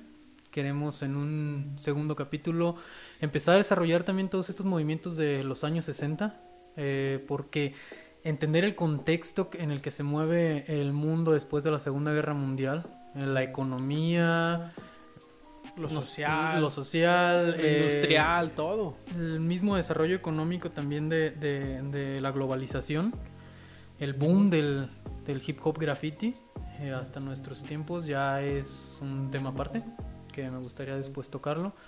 No sé, ¿tienen alguna conclusión, algún último comentario? ¿Algo quisieran decir? Mm, pues creo que ya va- creo yo que vale la pena pues hacer un, un- o que valió la pena hacer este recuento histórico más o menos de cómo es que la misma humanidad ha tenido estos impulsos o esta espontaneidad de generar pues ciertas imágenes para expresar lo que vives todos los días, lo cotidiano y cómo es que también ha evolucionado y se ha introducido en el mismo lenguaje, eh, tanto a nivel especie, pero también a nivel social, ¿no? Y resaltar este aspecto, ¿no? De, de que los grafitis, las imágenes que vemos en la ciudad, en los espacios públicos y demás, no salen de la nada, ¿no? No surgen así como, como por generación espontánea, sino tienen también una razón y, y un fundamento social, histórico, contextual, que a fin de cuentas son los que les dan peso y, y los que de alguna manera también determinan mucho de sus discursos y de sus contenidos. ¿no? Entonces, abrirnos la perspectiva a ver estos grafitis también, por supuesto, implica no únicamente ver el grafiti como tal, aislado, sino verlo en su momento histórico, en el contexto en el que ha nacido, Su función. su función Y por supuesto, a partir de ahí también, ahora sí, permitirnos comprender cuáles son los discursos que están manejando, ¿no? Cuáles son las expresiones, sí, explícitas, literales que tiene el graffiti, pero también como acto, incluso como acto transgresor, con todas estas actitudes que veíamos de, ya desde, pues, con este... Kiselak. Eh, o por ejemplo la Segunda Guerra Mundial, etcétera, ¿qué también están diciendo? ¿Qué, otras cosas también están diciendo como acto transgresor de la autoridad y también incluso como expresión de los malestares sociales, ¿no? Y que particularmente ahorita pues lo seguimos viendo, ¿no? De, manera histórica el graffiti ha trascendido desde lo meramente existencial, individual, eh, o incluso religioso, dogmático, ideológico, eh, hasta lo político, lo social, lo inmediato en cuanto a los aconteceres eh, que vive la gente, que viven las comunidades, las ciudades, las naciones, y que a fin de cuentas siguen siendo herramienta vigente de expresión de, de lo que las personas necesitan decir, ¿no? Y que en muchas ocasiones, y pues más ahorita con esto de las pues haciendo el paréntesis de las reformas que se están haciendo con el Tratado de Libre Comercio, esto que, de alguna manera también atenta contra la libertad de expresión y demás, eh, pues la gente necesita encontrar maneras de poder expresarse y de poder expresar los malestares y las inconformidades que tiene precisamente con la forma en la que las estructuras sociales eh, pues constriñen, por decirlo de alguna forma, a las personas en comunidad. ¿no? Así es. Pues eh, primero muchas gracias por escucharnos. Este, quedaron muchos temas al aire, muchos temas que no pudimos sondar. Se nos este, fue el tiempo muy rápido, pero estuve muy a gusto. Eh, pues nada, simplemente eh, consuman, consuman todos los temas visuales que puedan consumir. Este, empápense de graffiti, de arte. No les cuesta nada. Abran su visión de las cosas. Entonces, mientras eh, más tengan idea de lo, que los rodea, menos miedos van a tener. Este, el graffiti es parte de algo que no está bien. Si las cosas estuvieran bien, el graffiti no existiera de entrada. Todos serían artistas, no existiera grafiteros. Eh, consuman eh, artistas locales, artistas nacionales y sobre todo este, expandan un poco su, su visión de las cosas como decía, como dice una canción de School 77, el, el, hip hop no es una moda, tiene más de 50 años y decían que se iban a acabar en los 90, entonces pues aquí vamos a seguir todavía. Me, me encanta esta analogía que haces de, de, si no existiera el graffiti, esta hipótesis de todos fuéramos artistas. A veces pienso también eso y digo, bueno, ¿en qué momento determinado la sociedad pudiera erradicar el graffiti en su totalidad que fuese perfecta? Pero es tan inherente al ser humano que digo, cuando todo sea perfecto, va, a haber algo, va a haber algo, que, va a haber algo que no va a cuadrar y la manera de expresar posiblemente sea el graffiti. Pues no existe la sociedad perfecta. Exacto, exacto. Pero e, e, es, buena hipótesis, ¿no? Es buena manera de planteárselo, de decir, bueno, quieren erradicar el graffiti. Vamos viendo cómo. Y aún así, cuando lleguemos ahí, no vamos a estar sí, es que existió por algo y sigue existiendo por algo. Entonces hay un descontento. Eso es bueno. Y es parte de. No sé si quieran dejar alguna red social donde pudieran exponer ahí su trabajo quisieran contactarlos. Fer, eh, Instagram, Twitter. Mm, pues en Instagram eh, me pueden encontrar como ferguerrero.art. Ahí pueden ver un poquito pues, de lo que he estado empezando a hacer, digamos, ahí ya experimentando un poquito con el arte. Eh, o de ya de manera pues en mis redes sociales personales, también en Instagram como fer.guerrero o en Facebook como Fernando Guerrero, tal cual. Metze. Gracias. Este, pues el Instagram del crew. Este es Writers Crew en Instagram. Y ahí pueden seguir a los distintos escritores que, lo conformamos. Perfecto. A nosotros nos pueden seguir en Instagram como Concretos Parlantes, así seguidito, arroba Concretos Parlantes. También estamos en Twitter, eh, estamos como Concretos Par porque no nos dejaron poner más de... Parlantes. Parlantes. Eh, nos limitaba a 15 caracteres, nos están limitando desde ahí, pero bueno. Eh, concretos par también nos encuentran, vamos iniciando. De antemano queremos pedirles también una disculpa por los errores de transmisión que hayamos podido tener. Esperemos que por ahí no se eh, trabe la transmisión con el lag. Es nuestra primera, nuestro primer intento. Esperamos, primera vez. Nuestra primera vez. Eh, esperamos también traerles pues más contenido interesante. En algún momento espero que me acompañen también tanto Fer como Metze. Vamos a andar más temas del graffiti. Vamos a ver este, este segundo bloque de los años 60 en adelante. Después nos vamos a centralizar también aquí en, México, en Guadalajara, cuáles son los exponentes. Guadalajara es una perla en cuanto a graffiti en, México. Hay muy buenos exponentes. Muy buenos. Eh, nada más por decirlo, el Peque. Sí. Eh, Peque Retén, eh, el Smurf en su tiempo. Sí, sí, sí. Hay, hay una historia. El también es muy bueno, el Sostén. Espero también en algún momento tener algunas entrevistas para, para compartirles, más invitados, vamos a ampliar las perspectivas. Eh, esperemos también traer algunos arquitectos. Quiero también traer por aquí un abogado que nos hable respecto a, a las implicaciones legales, de, de, del graffiti. Y bueno, espero que les haya gustado. Cualquier cosa eh, nos pueden escribir ahí en sus comentarios como retroalimentación. Sería buenísimo para ver qué les parece, de qué podemos tratar.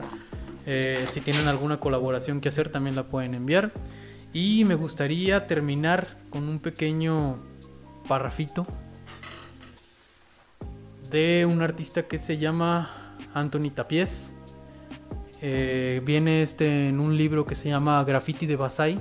Si en algún momento tienen la, la oportunidad, Basai era un fotógrafo húngaro eh, que tomó muchísimas fotografías dentro de Francia y muchísimos grafitis.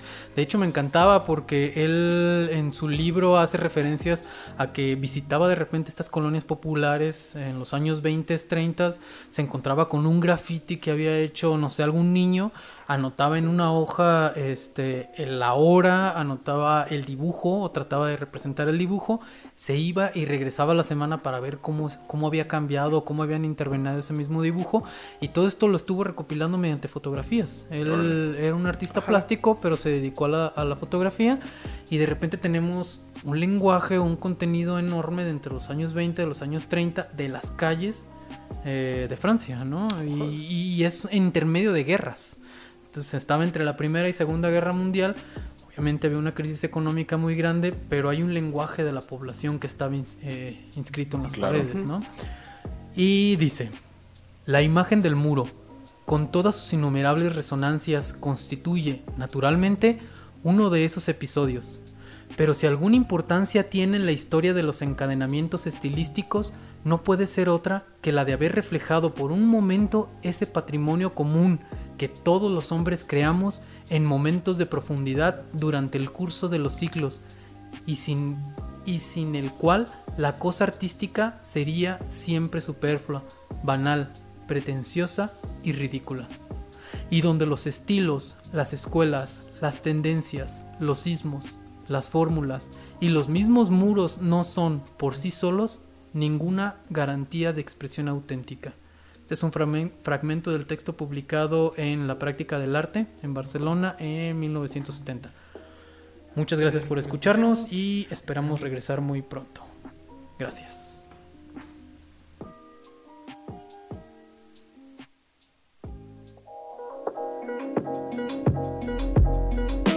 Concretos, parlantes.